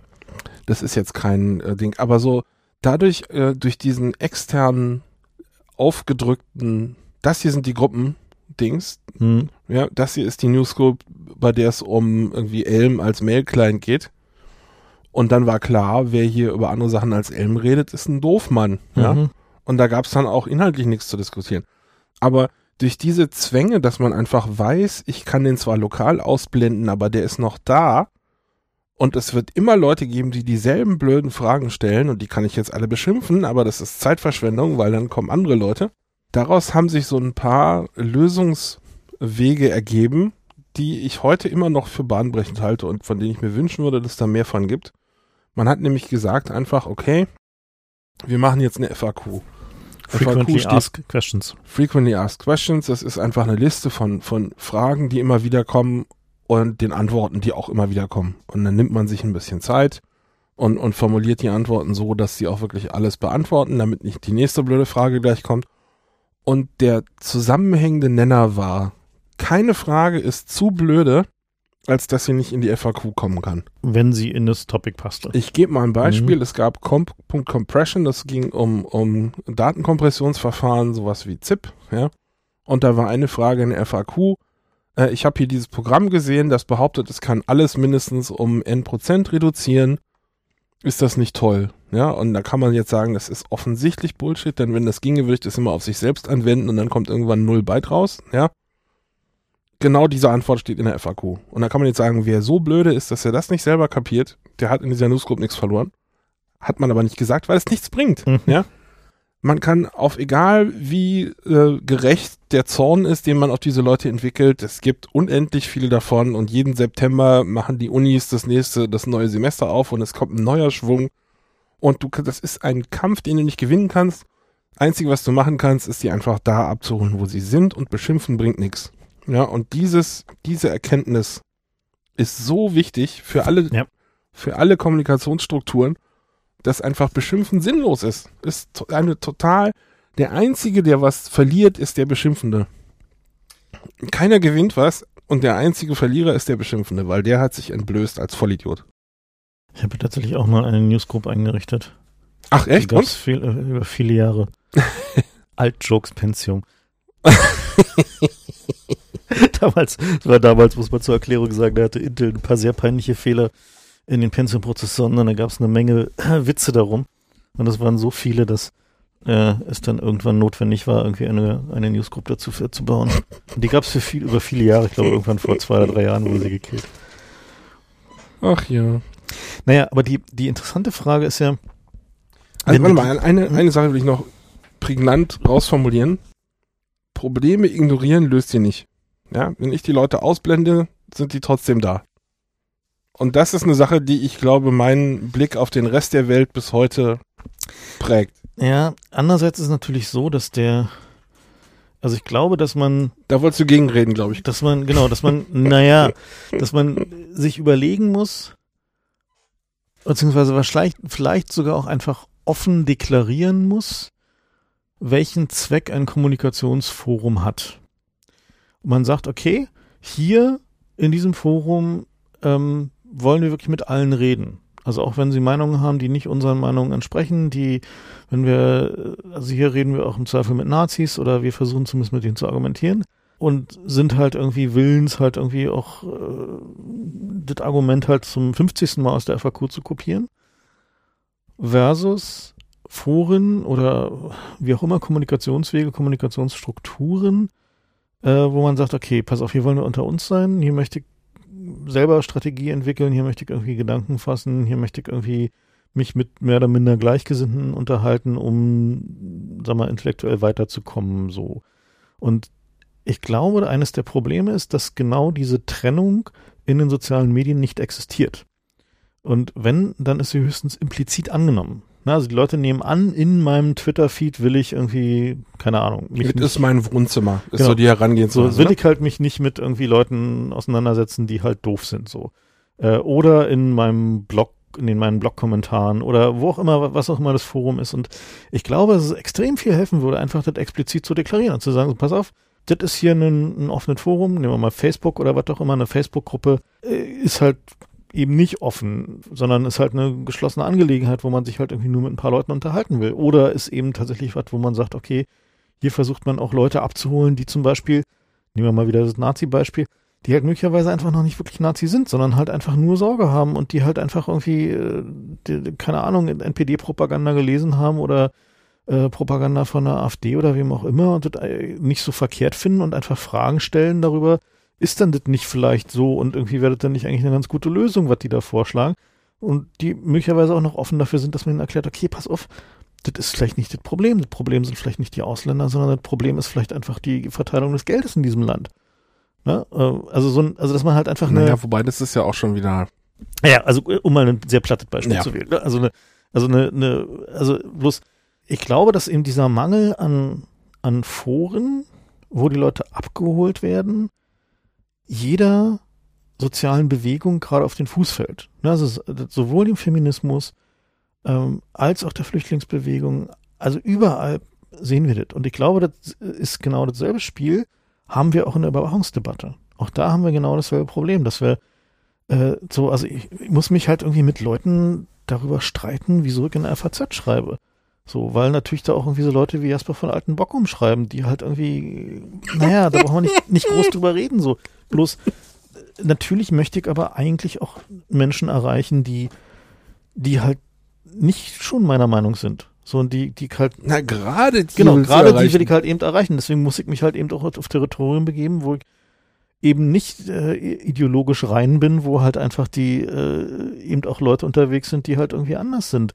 Und das ist halt, das finde ich halt eine ne sehr grundlegende Angelegenheit, dass wir erkennen, dass Ausgrenzung nicht die einzige Strategie ist, sondern Ausgrenzung ist ein Mittel, was wir sehr bewusst in Einzelfällen in klar definierten Umfang einsetzen können, wenn wir erkennen, okay, bei dem ist sowieso nichts mehr zu holen oder bei den Leuten, dann da gibt's halt sowieso nichts mehr zu retten. Aber das ist eine Sache, die ich sehr vorsichtig betreiben muss. Ich meine, bevor ich halt Leute irgendwie mit dem Bannhammer belege oder irgendwie Foren oder sonst irgendwas mit dem Bannhammer belege, will ich, also das heißt, sie aus meiner Realität ausblende oder dafür sorge, dass sie nicht mehr von mir wahrgenommen werden und auch meine Freunde möglicherweise auffordere, dass sie nicht mehr wahrgenommen werden, muss ich dafür einen verdammt guten Grund haben.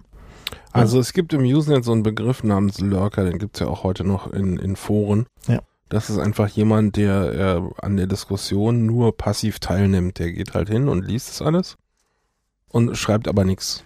Oder wenn mal einmal im Jahr oder sowas. Ja. Oder vielleicht einmal im Jahr, genau. Mhm. Und ich kann sagen, aus meiner Vergangenheit äh, im Usenet, dass ich mir eine Freude daraus gemacht habe, mir aus irgendwelchen Newsgroups, die mir nicht völlig uninteressant erschienen, einfach die FAQ zu holen und es gab da einen zentralen Server an irgendeiner Uni, wo die alle rumlagen und es gab auch eine Newsgroup, wo die immer gepostet wurden. Ne? Ja. Hm. Verschiedene, ja, hm. also ich weiß hm. jetzt nicht mehr, wo das war. Aber diese ganzen FAQs gibt's immer noch irgendwo, ja, die kann man finden, wenn man die sucht. Die meisten sind halt steinalt, aber ich glaube, man könnte einfach so viel Einnordung von Newbies in irgendwelchen sozialen Gruppierungen wegoptimieren, automatisieren, indem man einfach eine FAQ hat und die hängt an der Wand, ja. Und wer reinkommt, sieht die. Mhm. Und ich glaube, wenn wir so eine, eine, eine Nazi-FAQ hätten, die einfach dieses Gedankengut mal aufschreibt und kein, kein Statement zu blöde. Ja? Mhm. Kein Statement zu blöde. Je blöder das Statement, desto wichtiger, dass man kohärent formuliert, warum es falsch ist. Ja. Nicht warum es blöde ist, sondern warum es falsch ist. Denn wenn die Leute das nicht äußern müssen und dann, haha, bist du ein Vollidiot entgegenkriegen, sondern das von Computer passiv aus ihrem Gedächtnis gestrichen kriegen können, dann haben wir uns Oder viel Ärger erspart. Zumindest ihre Argumente gechallenged werden, ja. Ja, Mhm. Ich glaube, das müsste mal jemand machen, ja. Und am besten gar nicht so irgendwie strikt Frage-Antwort, sondern irgendwie Statement und dann es gibt folgende Wege, wie man das betrachten kann und die dann halt die Abwägung dem, dem jeweiligen Typen überlassen. Interessanterweise machen die Rechten das ja, ne? Also die haben, Ach. ja, die haben äh, so Argumentationsguidelines, ne? Also das halt die, äh, es gibt da halt so eine so eine Gruppe, ähm, die ursprünglich aus dem französischen Raum kommt, äh, auch so so eine Nee, äh, wobei, das ist ja noch ein bisschen was anderes. migrationsfeindliche Gruppe, Moment. Ähm, das äh, sind, die sind die sogenannten Identitären. Das ist halt so eine, die verfolgen halt diesen sogenannten Ethnopluralismus. Ne? Also die sagen halt äh, nicht, wir sind Rassisten, sondern wir sagen, ähm, wir finden es gut, dass es viele Völker auf diesem Planeten gibt. Wir finden es nur gut, wenn jedes Volk da bleibt, wo es ist. so, das ist halt so deren, also um diese. ich bin kein Rassist, das- aber genau. Ja, genau. die sollen mal bleiben, wo sie So, herkommen. Genau. So, das ist Das halt ist so super. und ist natürlich noch ein bisschen elaborierter formuliert so. Und die arbeiten tatsächlich mit so einem, mit so einem Argumentationsguidelines, in denen sie sagen, okay, das hier ist die These, die mir entgegengestellt wird von irgendwie den Verfechtern irgendwie einer multikulturellen oder wie auch immer Gesellschaft. Ähm, warum ist die denn falsch? Na, was ist denn daran so? Und die, und wenn du das liest, das ist teilweise richtig, also, Überzeugend. na, naja gut, das überzeugt mich jetzt nicht, aber Nein, nicht sind, dich, aber es ist, sind halt, aber es ist halt, ist halt du tatsächlich liest es durch und, und kannst verstehen, wenn sich da jemand von Genau. überzeugen lässt. Ja, ne, und, und also tatsächlich so ein, und die, die arbeiten halt eben auf diesem Niveau. Also die arbeiten, sagen halt, okay, wir, uns ist das nicht zu blöd, sondern wir holen die Leute da ab, wo sie sind. Wir holen die Leute bei ihren Zweifeln ab, bei ihren, Anders geht es auch nee, nicht. anders geht's nicht, ne? Und der, daraus halt eine, eine, eine, also genau diese Kohärenz in der, in der Argumentation und in der Strategie äh, fehlt der Linken halt, ne? Weil die halt immer momentan auf diesem moralischen Empörungstrip ist, ne? Also auf diesem, die also nicht, also die einfach von vornherein annimmt, dass jeder, der irgendwie sich mit solchen Gedanken rumschlägt, erstmal per se Nazi ist und wenn er Nazi ist, müssen wir nicht mit dem reden. So, und das ist halt ein, Na, es gibt auch so interne Ab äh, Ausgrenzungsgeschichten bei den Linken viel. Gar nicht mal nur gegenüber den Nazis, sondern auch so, du bist aber kein echter Linker. Mm, ja, genau. So, du bist aber so ein, so ein Salonkommunist oder was, was man dafür.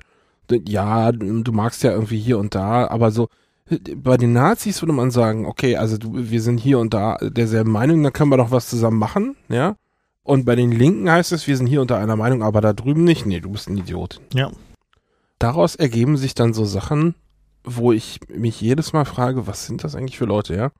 Zum Beispiel hat neulich irgend so ein äh, Prolet irgendwie getwittert, äh, der Nazi-Versteher Fefe, irgendwie bla bla blub blub. Und dann dachte ich mir so, in einem Land, weißt du, wo Bildungsbürger und Gutmensch irgendwie Schimpfworte sind, bin ich dann auch gern irgendwie Nazi-Versteher. So, was soll denn das, ja? Ist, seit wann ist Verstehen äh, was Schlechtes? Hallo? Geht's noch? Und diese Idee, dass man sich Sachen gar nicht anhören darf, da denke ich mir immer, das kann ich nur in mein Weltbild bringen, wenn ich Angst habe, dass mich das überzeugen könnte. wenn die, wenn man sich tief drin eben doch nicht sicher ist, ne? Und da denke ich mir so, Ja. sind die so ungefestigt in ihren Strukturen, dass sie denken, wenn man den Nazis irgendwie einen Spalt breit äh, sich zumindest anhört, was, die, was deren Problem gerade ist, dass man dann irgendwie überzeugt werden könnte oder was? Hallo? Na, ich glaube, das, das tatsächlich, also gerade in dieser, auch ein Teil dieser, dieser Critical Whiteness Geschichte, ne? Also diese äh, sozusagen Antirassismus 3.0 Nummer äh, resultiert ja eben auch daraus, dass die Leute versuchen, nicht aktiv damit umzugehen, dass sie halt irgendwie möglicherweise rassistische Grundgefühle haben oder dass sie halt Misstrauen gegenüber Leuten haben, die eine andere Hautfarbe als sie haben oder was auch immer. Und zu versuchen zu verstehen, woher das kommt und irgendwie damit umzugehen und zu sagen, okay, vielleicht ist es halt so, dass ich dieses Misstrauen habe, aber das heißt jetzt nicht, dass ich es halt irgendwie ausagieren muss äh, oder dem irgendwie auf den Grund gehen und versuchen, das irgendwie anders zu lösen, so, sondern das wird dann halt ideologisch überlagert. Ich kann ja. es ja auch nie loswerden, wenn ich mich nicht damit beschäftige, warum genau. ich es denn habe. Wenn du mich also, nicht beschäftigst. Ja, ja, genau. Ja. Ich, ich, muss mich damit beschäftigen, um zu verstehen. Ja. Und wenn ich verstanden habe, warum ich das habe, kann ich plötzlich sehen, warum diese anderen Leute sich davon ins Nazi-Lager treiben lassen. Und dann kann ich nämlich mit denen reden und denen sagen, pass mal auf, hier ist ein anderer Ausweg. Ja.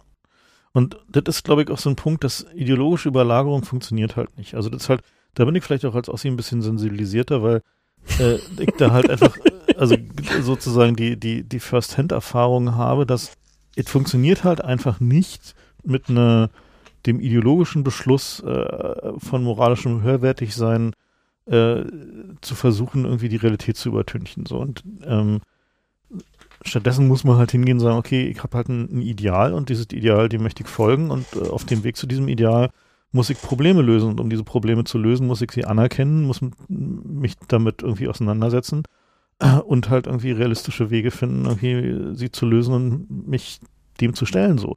Und die Schwierigkeit, also die ich da an vielen Stellen sehe, ist eben, dass es diesen selbstverstärkenden Mechanismus gibt, dass die Leute den moralischen Impetus als Leitbild nehmen. Na, also sagen, okay, du bist ein doofer Rassist oder du bist irgendwie ein doofer Frauenfeind, wenn du dieses Wort benutzt oder wenn du irgendwie eine diese oder jene Meinung hast oder wenn du noch nicht verstanden hast, dass jetzt halt irgendwie äh, Social Justice Warrior ein Schimpfwort ist oder zwischendurch mal wieder nicht ein Schimpfwort war und jetzt doch wieder ein Schimpfwort ist oder was auch immer.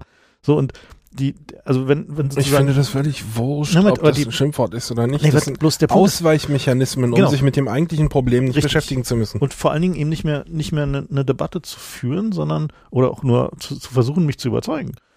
Und die Schwierigkeit, die ich dabei sehe, ist, dass dieser, dieser Mechanismus immer mehr zunimmt. Also wir hatten ja, du hattest das auch äh, verblockt neulich, diese, diese Studie, ja. ähm, mit dem, die äh, sich dem, dem Phänomen widmete, was sie Competitive Victimhood nannten, also sozusagen das äh, der Übergang von von Menschenwürde als Grundkonzept mhm. zu ähm, Opfertum als ja. Grundkonzept. Genau, und möglichst, möglichst. Menschenwürde hat man und muss sie nicht verteidigen, aber Opfertum muss man darstellen. Muss sich, man aktiv werden. Und sich dafür Solidarität einwerben. Und man muss Aufmerksamkeit und Solidarität gewinnen. Ja. Das war die These von diesem Paper.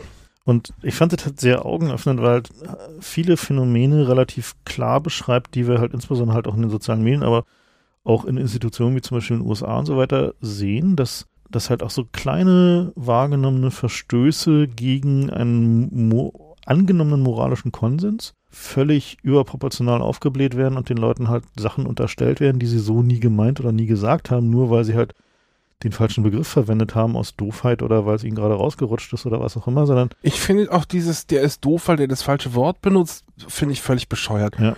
Der, wichtig ist, was der sagen wollte, ja? ja. Wenn jemand irgendwie, also, ich weiß nicht, ich sehe die Leute inzwischen alle so tatsächlich ein bisschen als Opfer. Ich glaube, die haben alle dasselbe Problem, dass sie nämlich gefühlt wie im Usenet irgendwie einer unendlichen äh, Schwemme an Leuten mit, mit Meinungen gegenüberstehen, wo sich nur ein Teil mit ihren Meinungen bildet. Und dem kann man entweder begegnen, indem man da irgendwie Sieb spielt und versucht, die, die alle rauszufiltern.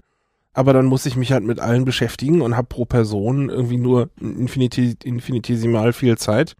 Und da bleibt dann eben kein, keine Zeit für Auseinandersetzung. Also ich habe hier mal versucht, Argumente für, für die Ausgrenzung zu finden und das Hauptargument, was wir gefunden haben, war keine Zeit. Ja. ja. Ich habe gar keine Zeit, mich mit dem ganzen Scheiß auseinanderzusetzen. Ich muss irgendwie dafür sorgen, dass die nicht in meiner Timeline sind, sonst explodiert mir das alles. Das ist so eine häufige Sache, aber ich glaube, letztendlich habe ich dasselbe Problem wie die. Ich löse es nur anders es ist ja auch nicht so, dass ich jetzt aktiv rumlaufe und irgendwie Nazi-Foren lese. Im nein, Gegenteil, was, die Frage nee, ist. was du tust, ist, du, du blockierst halt Leute, die auf den Sack gehen, einfach silent. Ne, du schmeißt sie halt einfach an deine Blocklisten, redest nicht weiter drüber, bist fertig. So, du, du bereinigst deine Welt. Was die aber wiederum tun, ist, nee, dass nicht, sie. Nicht nur das. Also na, Moment, aber was die ja wiederum tun, ist, also die, gerade dieser Empörerier, ist, dass sie aktiv sagen, der muss blockiert werden. Nicht ne? nur das, sondern der, den müssen die sagen, ja. ihr müsst endlich aufhören, irgendwie Fefes Blog zu lesen. Und ja. das sagt aber derselbe Typ fünf Jahre lang. Der sich fünf Jahre lang darüber Und aufregt, dass du immer- schreibst. Der. Und Genau. immer als Reaktion auf irgendwas, was ich gerade geschrieben habe. Das heißt, der kann selber nicht aufhören, es zu lesen. Und da werde ich immer so ein bisschen so, was soll denn das? Haben die nichts zu tun? Also, ich block auch Leute, aber ich block die so, dass sie eine Fehlermeldung kriegen. Weil das finde ich, das finde ich affig, wenn Leute irgendwie gefiltert werden und, und nicht mitkriegen, dass sie gefiltert werden. Mhm. Ja, weil, also, meine Lebenszeit erachte ich für wertvoll, deren Lebenszeit ist auch wertvoll. Das sollen die mitkriegen. Die sollen jetzt nicht irgendwie ein Jahr lang mir Mails schicken. Die Mails dann, schicken, die du nicht liest. die Ja, ich dann okay. nicht, das finde ich Mhm. auch Ja, affig. stimmt, Nö, ja. Also dann sage ich denen lieber, hör mal zu, jetzt hast du irgendwie hier die Grenze überschritten, geh weg. Mhm. Ja, und wer, da, wer das nicht mitkriegt und weitermailt, der kommt ins Killfile und kriegt dann halt äh, auf SMTP-Ebene einen Bounce. Einfach die Mail bounce dann halt. Aber du gehst jetzt nicht hin und irgendwie publizierst deinen Nee, Kill. ich mache nicht irgendwie, ich diese- blogge nicht, den Typ habe ich jetzt geblockt, Genau. weil er doof ist. Diese 100 Leute sind irgendwie. und das verstehe ich auch nicht. Was Ja. soll denn das, ja? ja. völliger Da Bullshit. kann irgendwie nichts Gutes draus kommen, wenn man öffentlich Leute so ankackt. Na, vor allen Dingen. Der Einzige, der dabei schlecht aussieht, ist der, der es tut. Der sieht einfach aus wie jemand, der das nötig hat, irgendwie sich selbst auf, auf, wie das andere noch schlimmer sind, aufzuwerten. Genau, das ist halt nämlich genau dieses Ich bin Opfer deiner Meinungsäußerung. Ne? Das ist halt genau dieses Spiel, was dabei rumkommt. Ich glaube, dass man das auf einen älteren Mechanismus zurückführen kann, dass man sagen kann, äh, wenn ich öffentlich sage, der ist doof, dann sage ich damit, ich habe mich damit beschäftigt. Ja? Mhm. Ich habe die Zeit gehabt und ich habe mir das angeguckt und ich bin zu diesem Ergebnis gekommen. Das heißt, ich habe mehr Zeit investiert als du. Ist eine Aufwertung von mir selbst. Ich sage, Mhm. ich habe an der Stelle zumindest mehr Erfahrung als du. Und ich Mhm. glaube, das ist der Hintergrund, ja, dass man sich selbst aufwertet, indem man äh, andere abwertet. Aber nicht als Selbstzweck, sondern weil man sagt, ich meine, man könnte genauso gut positiv natürlich das machen, aber das ist ja, ist ja geächtet bei uns. Dann bist du ja ein Fanboy, ne? Mhm. Das heißt, da bleibt eigentlich nur irgendwie andere Leute dann Hm. Ich, ich, ich spreche mich da auch nicht völlig frei von, ja. Also ich stalk auch Apple zum Beispiel seit vielen Jahren und ärgere mich jedes Mal über die Aufmerksamkeit, die die kriegen, aber ich laufe denen jetzt nicht hinterher, sondern ist genauso. Ich mein Realitätsfeld wird irgendwie, kriegt eine Invasion aus Naja, Apple-Fanboys, naja, von denen halt- ich nun leider auch umgeben bin. Du Hust, hust. Ja, naja, gucke. ich meine, halt, ich finde es ja ein sehr schönes Beispiel. Ne? Also es ist halt so ein, so ein kollektives Reality Distortion Field, ähm, was in deiner Wahrnehmung äh, viel krasser ist, als es eigentlich ist. Ne? Na, vielleicht ist auch deine Wahrnehmung zu Nein. sanft. Ich meine, gucke, das ist halt so, ein- so, ein, so ein Ding, so die, die meisten Leute, die du als Apple Fanboys betrachtest in deiner Umgebung, Sind eigentlich auch Opfer. sind, ja, ja, ja. nee, die- weißt du, die sind halt nicht wirklich Fanboys. Das halt, die benutzen halt nur das aus ihrer Sicht kleinere Übel. Mhm. So. Und äh, echtes Fanboytum sieht halt echt anders aus, eigentlich so. Naja. Warte mal, wir sind hier noch nicht durch mit den drei Argumenten für die Ausgrenzung. Ja. Also das erste war keine Zeit. Das zweite war, die Inhalte von dem sind kategorisch so widerlich, dass die aus dem Diskurs verbannt werden sollten. Mhm. Also aus inhaltlichen Gründen muss das weg. Mhm. Und das dritte ist so ein bisschen verwandt mit keine Zeit. Es ist so ein Effizienzargument. Ja, dass ich sage, die, die, diese Debatte wird nicht vor, nach vorne gehen, solange Genau. wir so viele Leute reinlassen. Ich möchte gerne gerade mich auf, Ich will hier an- Fortschritt auf einem anderen. Niveau bewegen. Hm, Ich ja. will hier Fortschritt haben und das wird nicht stattfinden, solange Mhm. meine Zeit mit Leuten wie das hier, mit, mit, mit Argumenten wie diesem hier gebunden werden. Und teilweise ist ja alles davon verständlich. Ja, das ist ja nicht irgendwie moralisch schlecht oder böse. Und ich glaube, die Ausgrenzung ist eine Sache, die wir alle schon immer gemacht haben. Kennt man ja vom Schulhof sogar, dass man irgendwie sagt, nur der gehört jetzt aber nicht zu unserer Clique und es ist immer ein sozialer äh, Aufwertungsversuch. Dass Mhm. man sich darüber definiert, wer alles nicht dazu gehört. So, den lassen wir aber nicht rein. Unsere Standards sind so hoch, dass der nicht rein darf. Naja, da muss ich aber nochmal eine Lanze tatsächlich für die Ausgrenzung an, einzigen, an einigen Stellen brechen. Also teilweise, Warte mal, teilweise in Kontergerierung meines je höher Arguments. Der, den ich ausgrenze im sozialen Rang steht, desto höher ist die Aufwertung, die ich durch seine Ausgrenzung erfahre. Wenn ich Mhm. irgendwie Mhm. einen Obdachlosen ausgrenze, habe ich viel weniger Prestige gewonnen, als wenn ich die Bildzeitung aus, ausgrenze. Mhm. Oder Sarrazin oder wen auch Ja, immer. und deswegen Mhm. Äh, deswegen sieht man so häufig Leute, die sich einfach äh, irgendwelche Gegner suchen, die überhaupt keinen Berührungspunkt haben, außer dass sie da sind und Aufmerksamkeit äh, Mhm. gewinnen im Internet oder überhaupt. Und an denen reibt man sich dann, weil man irgendwie am meisten Prestige durch deren Abkanzelung gewinnen kann gegenüber irgendwelchen Opfern. Dann nimmt man lieber jemanden, der groß ist, oder? Gut, ich will trotzdem trotzdem nochmal ausgehend von meiner These, dass das Internet einfach zu groß ist, eine Lanze für Ausgrenzung brechen. hm. Ich habe das ja schon mal in so einem Blogpost geschrieben. Ähm, ich denke, dass das Problem, was wir haben, ist, dass wir keine deklarierten guten Strukturen für Closed User Groups haben. Sondern dass, dass diese, dieses, dieser Mischmasch, dieses Nicht-Deklarieren von hier handelt es sich um eine interne Kommunikation, also, also intern im Sinne von Kommunikation mit einem vorausgesetzten Grundniveau oder einem vorausgesetzten ähnlichen Meinungsfeld zu diesem Thema versus es handelt sich um eine öffentliche Gruppe, die, wo man auch Leute einfangen will, wo man die auch, sagen wir mal, der Mission dient, wenn man mal halt irgendwie den, äh, also die Kirche hat, hat das ja relativ gut, ne? Also die hat, also die hat dann eine, eine gute Trennung, die hat halt ihre Theologie und da klopfen sich dann halt irgendwie um, um die schwierigen theologischen Fragen und sie hat die Mission und da ist halt vollkommen klar, die Mission redet halt mit jedem. Ne, wenn sie missionieren gehen, reden sie halt mit jedem und keine Frage ist ihnen zu dumm. Ja, das ist halt extrem, also bis du einen Missionar weggeschickt bekommst mit dummen Fragen, musst du halt schon echt was tun, wenn er halbwegs gut ist. So. Und während ein Theologe, wenn du also eine theologische Debatte führst, wird halt vorausgesetzt, dass du bestimmte Dinge kannst, weißt, dass du auch so siehst. Das, naja, nicht mal zwingt, aber dass du zumindest einen. Äh, die Orthodoxie, na, aber wenn du da hingehst und sagst, ja, aber vielleicht äh, die Jungfrau Maria, vielleicht gut, war das ja ganz dann anders. Dann bist du ein Ketzer. Ketzer ist naja. schwierig. Ne? Ketzer sind sozusagen Leute, die in, in theologischen Debatten eine völlig abseitige Meinung vertreten, obwohl sie über das gesamte Wissen verfügen. ne? Dann bist du Ketzer. Um, und der interessante Punkt daran ist, dass diese, diese Struktur natürlich dazu führt, dass Debatten sehr langwierig sind, dass sie nicht besonders offen sind, dass sie nicht, also dass es halt kaum, also kaum frische Luft da drin gibt. Ja. Ne? Und, und, sondern du musst halt erstmal, bis du da hinkommst, dass du mit den Leuten auf dem Level de debattieren kannst, musst du halt irgendwie erstmal extrem viel Zeit zubringen und, äh, und investieren. Und deswegen ist es ja eigentlich ganz gut, dass wir, äh, also auf diesem Level äh, relativ gut, dass wir diesen Effekt halt in, in Netzdebatten oder auch in gesellschaftlichen Debatten nicht haben. Aber uns fehlt, glaube ich, tatsächlich das Äquivalent zur theologischen Debatte. Also tatsächlich zu einem, zu einer, äh, zu Strukturen, zu Möglichkeiten, Debatten voranzubringen, ohne uns ständig irgendwie in Echokammern zu begeben. Also ohne sozusagen dieses, diesen Effekt von Selbstverstärkung dauernd zu haben, ohne dass wir uns durch Ausgrenzung oder aktive ähm, nach außen kommunizierte Ausgrenzung von anderen abtrennen müssen, dass wir diese Selbstverstärkung brauchen und so, die sind, die sind ja eigentlich alle nicht notwendig. Ne, also das ist ja so, wenn man sich halt irgendwie äh, zum Thema unterhalten will, ähm, was halt einen, einen relativ klaren Faktenbaum hat und eine, eine, eine Lösung benötigt, dann kann man ja auch einfach sagen, okay, wir ziehen uns hier mal hin zurück in diese, in diese Struktur, in diese Gruppe. Bloß wir haben das nicht. Wir haben diese, diese Strukturen dafür nicht. Gibt es denn überhaupt Sachen, wo man tatsächlich eine Closed User Group hat? Also ist mir noch nicht begegnet, wo es nicht vorkommen kann, dass da noch jemand dazu stößt. Na, Mailinglisten. Ja, du willst doch, dass da Leute sich auch subscriben können. Nö. Ich bin auf diversen Mailinglisten, wo Subscription highly regulated ist. Natürlich regulated, aber nicht, nicht existent. Nee, im Sinne von, du wirst eingeladen, wenn Ja, du ja. fünf Bürgen hast, so dann. Ja. Naja, aber es So. kann trotzdem vorkommen.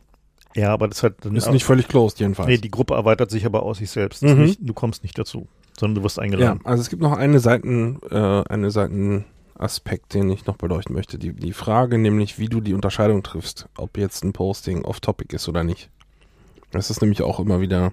Im Usenet war das ja eigentlich der, der, das hau hauptwesentliche Debattenthema außer. Nee, eigentlich nicht. Es gab nur immer sehr viele, also es ist meistens sehr offensichtlich, ja, wenn irgendwie jemand in der, in der Elm-Gruppe über Mut postet, dann ist klar, irgendwie, der ist hier falsch. Oder in der, Ketzer, der VI-Gruppe über Emacs, ja, dann weiß man, okay, der Oh, ist oh. hier falsch. Fieser Heretiker, Ja. ja.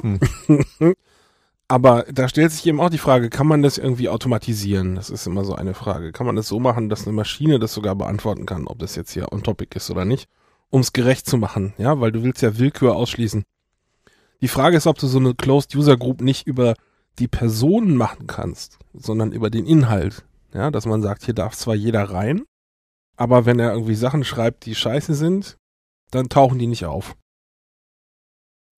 Hm. Also eine, hm.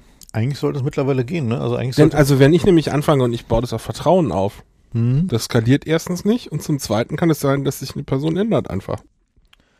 Oder, Oder hat mich beschissen, das kann auch sein. beschissen oder hast sie falsch eingeschätzt, ja. Ähm, hm.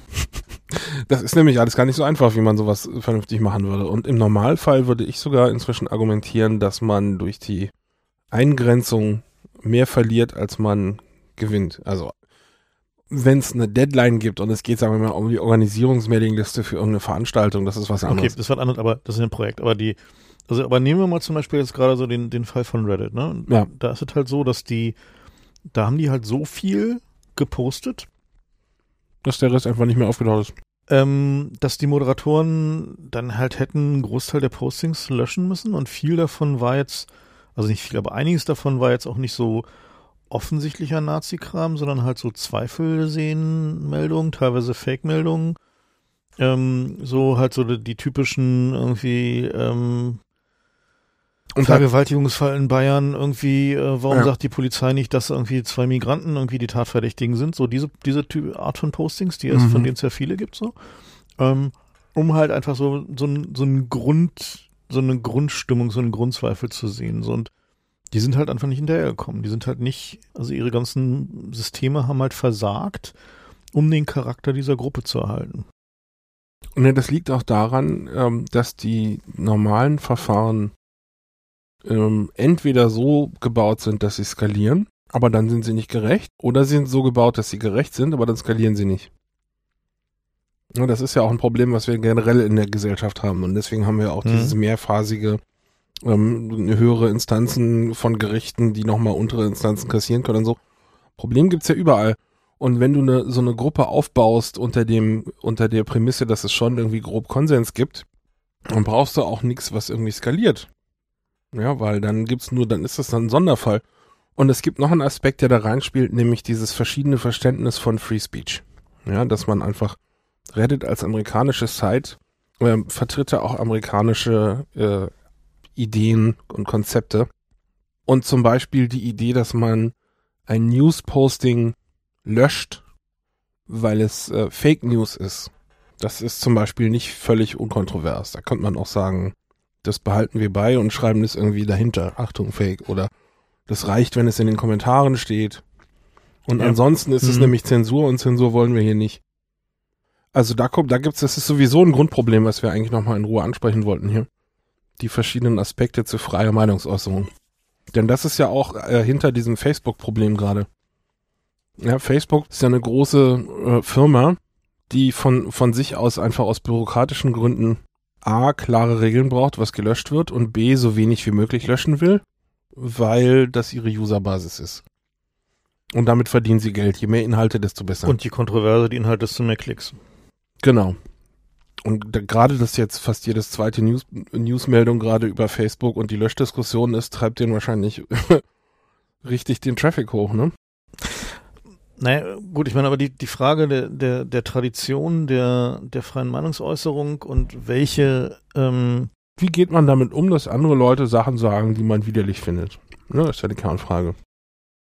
Naja, und wir haben ja da diesen grundsätzlich verschiedenen Ansatz zwischen Europa und den USA. Ja. Also das ist halt ein, ja, beziehungsweise Kontinentaleuropa und den USA, der halt kulturell gewachsen ist, der halt eine, auch aus dem Anspruch der Gesellschaft resultiert, zu sagen, wir wollen bestimmte Dinge nicht, also spezifisch nach, äh, nach dem Krieg, ähm, halt irgendwie, dass halt Nazi-Propaganda verboten ist, dass halt irgendwie bestimmte Propaganda für bestimmte Formen von Diskriminierung verboten sind und die Möglichkeiten, das durchzusetzen, sind halt mit dem, ja, mit dem Internet quasi dramatisch gesunken, weil du immer eine Methode findest, halt irgendwie denn deine Meinung, die halt äh, in Deutschland technisch gesehen illegal wäre, äh, irgendwo zu publizieren. So und Facebook ist halt. Wobei, das war ein relativ frühes Problem, ne? Wie hieß dieses halt irgendwie Stormfront oder so, mhm. die es da gab von irgendeinem Exildeutschen in ja. Kanada oder so? Ja, da gibt es viele solche Seiten, ja. Ja, aber die ist so relativ notorisch gewesen damals, weil die Staatsanwaltschaft sich wirklich bemüht hat, die wegzukriegen. Ja.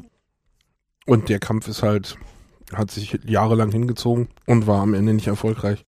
Naja, und die, die Frage ist Aber ja. Aber das Konzept Hate Speech gibt's auch einfach gar nicht in den USA. Das ist ein Lehnbegriff aus nee, Europa. Den gibt's, den gibt's, es gibt's schon, also insbesondere halt irgendwie ähm, auf zu gewalttätigen Rassismus, es äh, fällt da richtig unter Hate Speech. Das ja, aber das ist kein, ist nix irgendwie, das muss jetzt weg, weil Hate Speech. Doch, gibt's. Ach, echt? Ja, gibt es. Also tatsächlich, also, aber das ist halt eben tatsächlich der Aufruf zur Gewalt. Ja gut, aber Hm. das ist halt also, wir sehen es ja deutlich enger hier. Wir sagen auch Ja, bei uns ist es halt völlig viel enger und es ist halt eine, ähm, ja auch ein, ein Kernding dessen, dass halt der, die Dinge, die du hier sagen kannst im gesellschaftlichen Diskurs oder online oder wo auch immer oder drucken kannst, äh, sind halt weniger. So, also um es mal ganz neutral zu formulieren. Und die, man kann durchaus sagen, dass es zum Teil gut ist. Ne? Also dass es halt irgendwie dazu führt, dass der, dass möglicherweise das Spektrum der publizierten Meinung schmaler ist.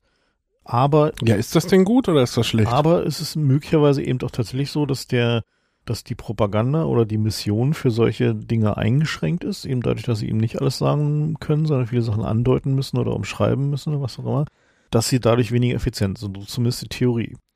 Und die Frage ist, stimmt es noch? Oder Ich glaube, das hat nie gestimmt. Weißt du, ich bin immer total schockiert, wenn mir irgendwelche Leute erzählen, dieses Autokennzeichen war irgendwie Nazi wegen, weil da was irgendwie 8-4 oder irgendeine Zahlenkombination auftaucht und wenn man, dann kommen so Numerologie-Geschichten, die man sie sonst so von die irgendwelchen sind aber tatsächlich üblich bei den Jungs. Nee, ja, natürlich, Mhm. aber d- weißt du, so auf dem Niveau müssen wir jetzt verhandeln, was, was irgendwie, wenn du mir erklären musst, warum das ein Problem ist, auf dem Niveau müssen wir verhandeln, dann muss es trotzdem irgendwie verfolgt oder verboten werden. So, äh, ja, ich will nochmal sagen, die, die Amerikaner äh, haben zwar freie Meinungsäußerung, aber sowas wie äh, üble Nachrede oder Aufruf zu Straftaten oder Geschäftsschädigung oder Urheberrecht haben die selbstverständlich auch. Man kann nicht einfach irgendwie sagen, ich guck, ich, ich mache jetzt hier ein Mirror der New York Times und blende da meine Werbung ein und das ist jetzt freie Meinungsäußerung. Hm. Also es ist bei weitem nicht so, dass man in Amerika alles sagen darf. Ja, nur in politischen Fragen sehen die das halt anders und sagen, okay, wir haben hier diese ganzen Waffennahen und irgendwie, die haben ja auch ein Nazi-Problem, das ist nur anders strukturiert als bei uns. Die können halt irgendwie sagen, was sie wollen, solange es nicht einschlägig irgendwas anderes betrifft, was wofür wir Paragraphen haben. Aber im Wesentlichen muss die Gesellschaft es halt aushalten. Und es führt meines Erachtens zu einem deutlich weniger hysterischen Umgang mit äh, dem Problem. Aber es führt auch dazu, Gegenargument, dass äh, es in Amiland halt eben diese riesige Diese Militia- gibt, Ja. dass also die, dass da halt eben tatsächlich so einen rassistischen äh, White Power Kulturkreis gibt, der halt auch irgendwie große Überschneidung mit den ganzen Waffennahen hat und der auch in, also so groß ist, eben weil er halt ungehindert kommunizieren kann, so die, die These, ja, auch. so die These. Und dass das bei uns halt eben tatsächlich auch erst so groß geworden ist, nicht nur durch die sozialen Umstände, sondern eben auch dadurch, dass sie halt jetzt ungehindert kommunizieren können. Weißt du, das sind immer Sachen, Also so ist die These. wo ich gerne Belege für sehen würde. Hätte ich gern Zahlen, damit ich das anfassen kann. Na, wie willst du das Wie belegen? viel Prozent Nazis in der Bevölkerung gibt es in den USA und wie viel hier? Ja, das hätte ich gern mal gewusst. Ich weiß, dass sich das wie ein Riesenproblem anfühlt und dass man in den Wahlen jetzt sieht, irgendwie, die NPD zielt in diesen Kreistag und in diesen Landtag ein. Aber wenn ich mir angucke, wie beschissen die Wahlbeteiligung bei uns ist, dann bleibt am Ende von den großen Prozentzahlen eigentlich nicht mehr viel übrig. Ja. Und ich finde, wir müssen weg davon kommen, diese Diskussionen so hysterisch, äh, emotional aufgeladen zu führen und wir müssen einfach versuchen, dass wir mal die Fakten auf den Tisch legen und sagen, was ist denn eigentlich unser konkretes Problem? Was wollen wir nicht? Ja, und dann können wir uns auch überlegen, was müssen wir tun, um das zu erreichen. Und äh, ich finde ge so Gedankenverbote generell gefährlich. Nicht, weil ich irgendwie Bock habe, mich mit Nazi irgendwie Propaganda auseinanderzusetzen, sondern weil ich mir immer denke, äh, am Ende kann so eine Regelung auch mal umgedreht werden, wenn hier irgendwie sich der Wind im Land dreht, ja, Ja. und äh, irgendwann wir hier eine ne noch faschistische Regierung kriegen, als wir jetzt schon irgendwie die Sicherheits- und Innenminister drehen ja jetzt schon seit Jahren frei. Und wenn, wenn äh, Gedankenverbote und, und dieses Wort darf nicht gesagt werden und wenn jemand sich bedroht fühlt, dann ist das schon ein Angriff. Äh, wenn, wenn diese Art von Denke äh, sich durchsetzt, dann wird das irgendwann gegen mich angewendet werden. Ja. Und dann mache ich mir echt Sorgen. Denn das ist für mich eines der faszinierendsten Gebiete in der, in der Geschichte, ist einfach, wie es in Deutschland zu diesem, äh, zu, zu den Nazis kam. Das war ja ein schleichender Übergang. Und ich frage mich auf der Skala, in welchem Jahr sind wir eigentlich heute? Also unter der Annahme, dass wir auch auf sowas zugehen, sind wir da nicht vielleicht schon auf der Skala? Ja, und wenn ja, welches Jahr wäre das? Und ich denke, da muss man immer seine Umgebung danach Ausschau halten, damit man das nicht erst merkt, wenn es zu spät ist und man es nicht mehr umdrehen kann. Und dann im Zweifelsfall lieber für die Freiheit und argumentativ gegen die Nazis und wenn es überhaupt nicht klappt, dann strafrechtlich gegen die Nazis. Und wenn strafrechtlich überhaupt nicht klappt, dann kann man irgendwie überlegen, ob man da Militias macht oder, oder halt die Intoleranz nicht duldet. Das kann man ja irgendwie debattieren, aber ich finde, dann hat unser Rechtssystem versagt, wenn wir uns Gedanken machen müssen, was wir tun, wenn die Strafverfolgung nicht funktioniert. Dann, äh, diese Diskussion will ich ehrlich gesagt nicht führen, ob ich dann irgendwie eine Waffe nehmen muss, um meine Werte zu verteidigen, sondern ich finde, das darf man so weit nicht kommen lassen. Mhm. Und dazu gehört eben auch, dass ich jetzt dieser Verrohung gegenübertrete und sage, das ist jetzt alles verboten. Das finde ich gefährlich, nicht einfach verbieten. Du kannst nicht einfach Sachen, das Problem geht nicht weg, wenn ich es ignoriere. Ja, wir haben die Nazis jahrelang ignoriert und schau, wo wir jetzt sind. Naja, der Punkt ist, es ist nicht so, dass wir die Nazis ignoriert haben, sondern der Staat hat die Nazis naja, ignoriert. also ja, ich, das, Staat, äh, das finde ich schon eine ganz wichtige Bin ja ich. Also, also oh Gott, ach, der Staat bist, ach, du bist der Staat. Die, die agieren in ja. meinem Namen. Das ist meine Verantwortung, ja. wenn der Staat das nicht also macht. Tatsächlich ist es ja so, dass, ähm, dass also äh, in, äh, zivilgesellschaftlicher, also gerade die Beobachtung und ähm, der aktive Kampf gegen diese Nazi-Strukturen, insbesondere in der Provinz, ähm, ja schon seit vielen Jahren also seit vielen, vielen Jahren echt intensiv läuft. Und ja, und ich finde das wirklich furchtbar, dass das irgendwelche Milizen machen müssen von Freiwilligen und dass wir da nicht, dass unser Staat genau. die finanziert, anstatt die zu bekämpfen. Genau. Das finde ich wirklich entsetzlich. Dass der Staat da halt einfach nicht, äh, nicht in der Lage ist, halt irgendwie aktiv gegen vorzugehen, sondern im Gegenteil äh, halt Teile irgendwie des, des Sicherheitsapparats, mit denen halt irgendwie sympathisieren und die unterstützen, ist eben auch ein Teil des Problems. Ne? Die CDU möchte ihre Wählerstimmen sichern. Also, ich meine mal ganz ehrlich, das war so einer der, äh, der Tweets irgendwie in, der, in der letzten zwei oder drei Wochen, die, äh, wo ich auch dachte, so recht hat er. Äh, nämlich, was wäre denn, wenn diese ganzen Angriffe, die da gerade passieren von den Nazis auf die Flüchtlingsheime, die ganzen Brandanschläge, die ganzen Überfälle, wenn das halt Moslems wären? Ne? Also wenn das halt sozusagen ja die Angriffe ja, jetzt von also denen die, ausgingen ja von denen ausgingen mhm. ne? dann hätten wir ja ein Terrorgeschrei irgendwie bis zum Mond ja. So, ne? also das wäre aus. halt irgendwie, dann wäre hier Ausnahmezustand. Und jetzt gehen wir noch einen Schritt weiter und sagen, ja. sagen wir mal, das sind Moslems, die äh, Synagogen angreifen. Ja. Ne? Zum Beispiel sowas. Dann wäre ja, also so. wir müssen einfach zu einem Gedankenmodell und, und Rechtsmodell kommen, in dem wir davon abstrahieren, wer jetzt gegen wen Richtig. was tut, sondern die eigentliche Straftat ist das Relevante. Korrekt. Und das ist halt genau der Punkt, den wir halt da brauchen. Das halt und deswegen finde ich Sachen wie die Nazis dürfen das und das nicht, sind scheiße. Keiner mhm. darf das. Entweder keiner oder alle. Ja. Und das ist halt ein, äh, so ein Punkt, der nicht mehr, also ich vermute eben auch nicht mehr so ohne weiteres zurückzudrehen ist. Ja. ja das ist halt einfach der, äh, die Schwierigkeit, einen unideologischen Rechtsstaat zu haben, also einen, der halt irgendwie nicht auf dem rechten Auge blind ist und der halt auch in der Lage ist, gegen religiös motivierte äh, Gewalt halt irgendwie sinnvoll vorzugehen, ähm, das wieder, wieder herzustellen, wird halt echt schwierig. So, weil strukturell ist halt der gerade Verfassungsschutz und irgendwie äh, Teile halt der, ähm, der Polizei, die halt irgendwie äh, solche Dinge betrachten, äh, sind halt irgendwie, naja, die sind halt irgendwie Rechte. Also die, die, würden halt wahrscheinlich ohne mit der Wimper zu zucken AfD wählen, so wenn du mit denen redest. so. Und äh, deren Fokus sind halt. Und weißt du was, solange das nicht verboten ist, die Partei, finde ich das okay.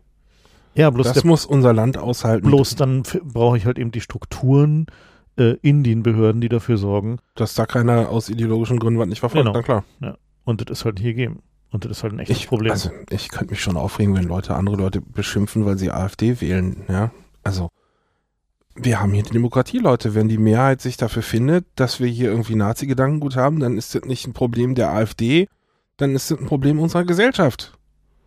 Ja dieses Fingerzeigen immer, als, als wenn dadurch ich von dem Problem befreit wäre, wenn ich da nur hinten hinzeige und sage, die sind schuld.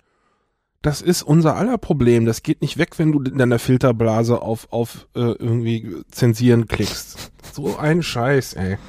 Und am Ende bleiben dann wieder nur so, weißt du, drei, vier Leute übrig, die überhaupt Zeit und, und Muße haben, sich mit dem Problem zu beschäftigen, weil der Rest sich weggefiltert hat.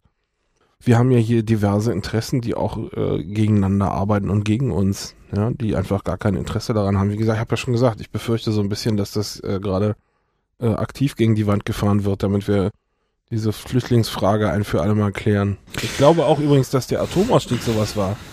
Ja, zumindest partiell, dass sie gehofft Das haben, dass das zumindest der alles so richtig ja. platzt, ja. Das war zumindest der Versuch. Und, ja. und äh, plötzlich und überraschend ist es nicht geplatzt und jetzt haben sie halt ein Problem und können es sich wieder zurückdrehen. Ja, gut, ich meine, in, in, in der Frage der Integration der Flüchtlinge ähm, halte ich das auch für wahrscheinlich, weil am Ende, was wir jetzt vermutlich erstmal kriegen werden, ist halt, dass erstmal Schengen endet. So, also so wie die Lage sich gerade darstellt, Ja. wenn man irgendwie diesen, ähm, dieses Protokoll von der Innenministerkonferenz da liest. Wobei das echt unpopulär ist. Also da müsste, glaube ich, noch irgendein Anschlag passieren, damit es geht. Meinst du nicht? Mm, Da bin ich nicht so sicher. Also das ist halt ein, also ja, ich meine, Schengen abschaffen wäre halt echt unpopulär. Ich meine, das hatten wir ja mit, mit, mit Rob letztes Mal die Diskussion, ähm, der halt sagte so, naja, dann werden sie halt irgendwas einführen, dass es sich für dich anfühlt wie Schengen, weil halt irgendwie erster Grundsatz des modernen Überwachungsstaates ist, dich nicht zu belästigen und nicht belästigt werden muss. Du meinst so Priorität irgendwie durchwinken beim so halt Flughafen-Style? so Long, Long Range RFID-Tags an die Pässe für Europäer und irgendwie alle anderen werden halt zufällig rausgesogen. werden ja. halt irgendwie rausgesogen. Ja? Also ja, so. Sowas vermute ich mal, darauf wird es halt hinauslaufen, äh, zumindest mittelfristig, aber ähm, ich, Technologie. ich bin halt, also ich glaube halt schon, dass wir wahrscheinlich noch diesen Winter erleben werden, dass sie Schengen ausmachen für eine Weile. Ja, und das dann halt erstmal als temporär und vorübergehend deklarieren. So. Weißt du, der Punkt, wo ich gesagt habe, das ist doch hier strukturelles Versagen, ist, äh, als diese Meldung hochkam, dass sie da den Leuten keine Pässe gegeben haben. Den Flüchtlingen. Das war so eine dieser Meldungen, dass organisatorisch bei den Flüchtlingen was verkackt wird. Wie meinst du? Die haben die einfach reingewunken und die haben jetzt keine Papiere. Hm. Na gut, und, Und der, das gibt doch, das gibt, das platzt doch irgendwo. Irgendwann platzt das doch. Du kannst dann einfach hier, und jetzt? Ja, jetzt brauchen die irgendeine Leistung vom Staat und haben keine Papiere. hm. Das kann doch nur komplett in die Hose gehen. Und, und wenn sowas überhaupt stattfinden kann, dann denke ich mir doch, ja, das ist doch Absicht.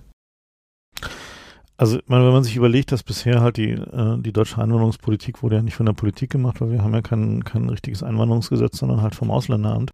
De, de facto, was die Bürokraten da auf der Basis von Dienstanweisungen und eigenem Ermessen getan haben, war ja die deutsche Einwanderungspolitik. Und was die da gerade veranstalten, halt mit irgendwie, was war jetzt die Zahl? Äh, heute früh war es irgendwie 100. 20.000 am 100 Wochenende nee, allein. Ja, und, Letztes Wochenende. und sie, wie war es, 100, also irgendwie so, die Zahl war so ungefähr jeder Beamte in diesem, diesem Amt ja, schafft ja, ja, ja. irgendwie einen Flüchtling am Tag oder sowas, ja, also irgendwie so völlig oder 1,2 oder 1,8 oder so, also völlig utopisch niedrige Zahl. So, äh, wo du denkst so, Für die Nachbereitung haben wir gar nicht die, die, die Infrastruktur. und die, und Die bürokratische Infrastruktur, die andere natürlich schon. Ja, also keine Ahnung, was der BND macht. Wahrscheinlich irgendwie da über irgendwie seine Leute jetzt irgendwie ins Ausländeramt schicken, damit die halt irgendwie die, Ich sehe schon die Bundeswehr mit einem Einsatz an den Schreibmaschinen. ja, gut, das wäre immerhin ja mal eine Option, ja. Aber, Ja. es- aber also ich glaube halt, dass dieses, diese These, dass da Leute gibt, die es halt absichtlich verkacken, dass wir die im Auge behalten müssen. Also dass es halt schon durchaus Leute gibt in der, in der Struktur, die wissen, was sie verkacken müssen und was sie falsch organisieren müssen, damit dieses Projekt irgendwie gegen die Wand fährt. Ja. Und das ist halt ähm, etwas, wo die Regierung natürlich irgendwie äh, schon sich fragen lassen muss, wie es dann so um ihre Souveränität gegenüber dem Beamtenapparat aussieht. Naja, So, wir sind zeitlich eigentlich so gut wie durch. Wir haben jetzt hier noch zwei, drei Punkte. mhm. In sich geschlossene Denkgerüste beruhen auf unausgesprochenen Annahmen und bei Debatten reden dann beide aneinander vorbei. Da hatte ich leider nur ein relativ doofes Beispiel, finde ich. nämlich. Na, diese ähm, Feminismus-Geschichte auf bei, der- bei der Oxford Union, Mhm. wo ich den Eindruck hatte, dass einfach die ganzen doofen Fragen, also jetzt im FAQ-Sinne, nicht aus dem Weg geräumt wurden, sondern dass beide Seiten unausgesprochene Annahmen hatten. Die eine Seite meinte, das spreche ich jetzt nicht an, weil das ist die Bringschuld der anderen Seite.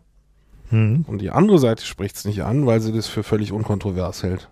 Und dann haben wir zwei Leute, die eine, eine, eine Argumentationskette aufbauen, die in sich geschlossen ist, aber die im anderen Koordinatensystem liegt.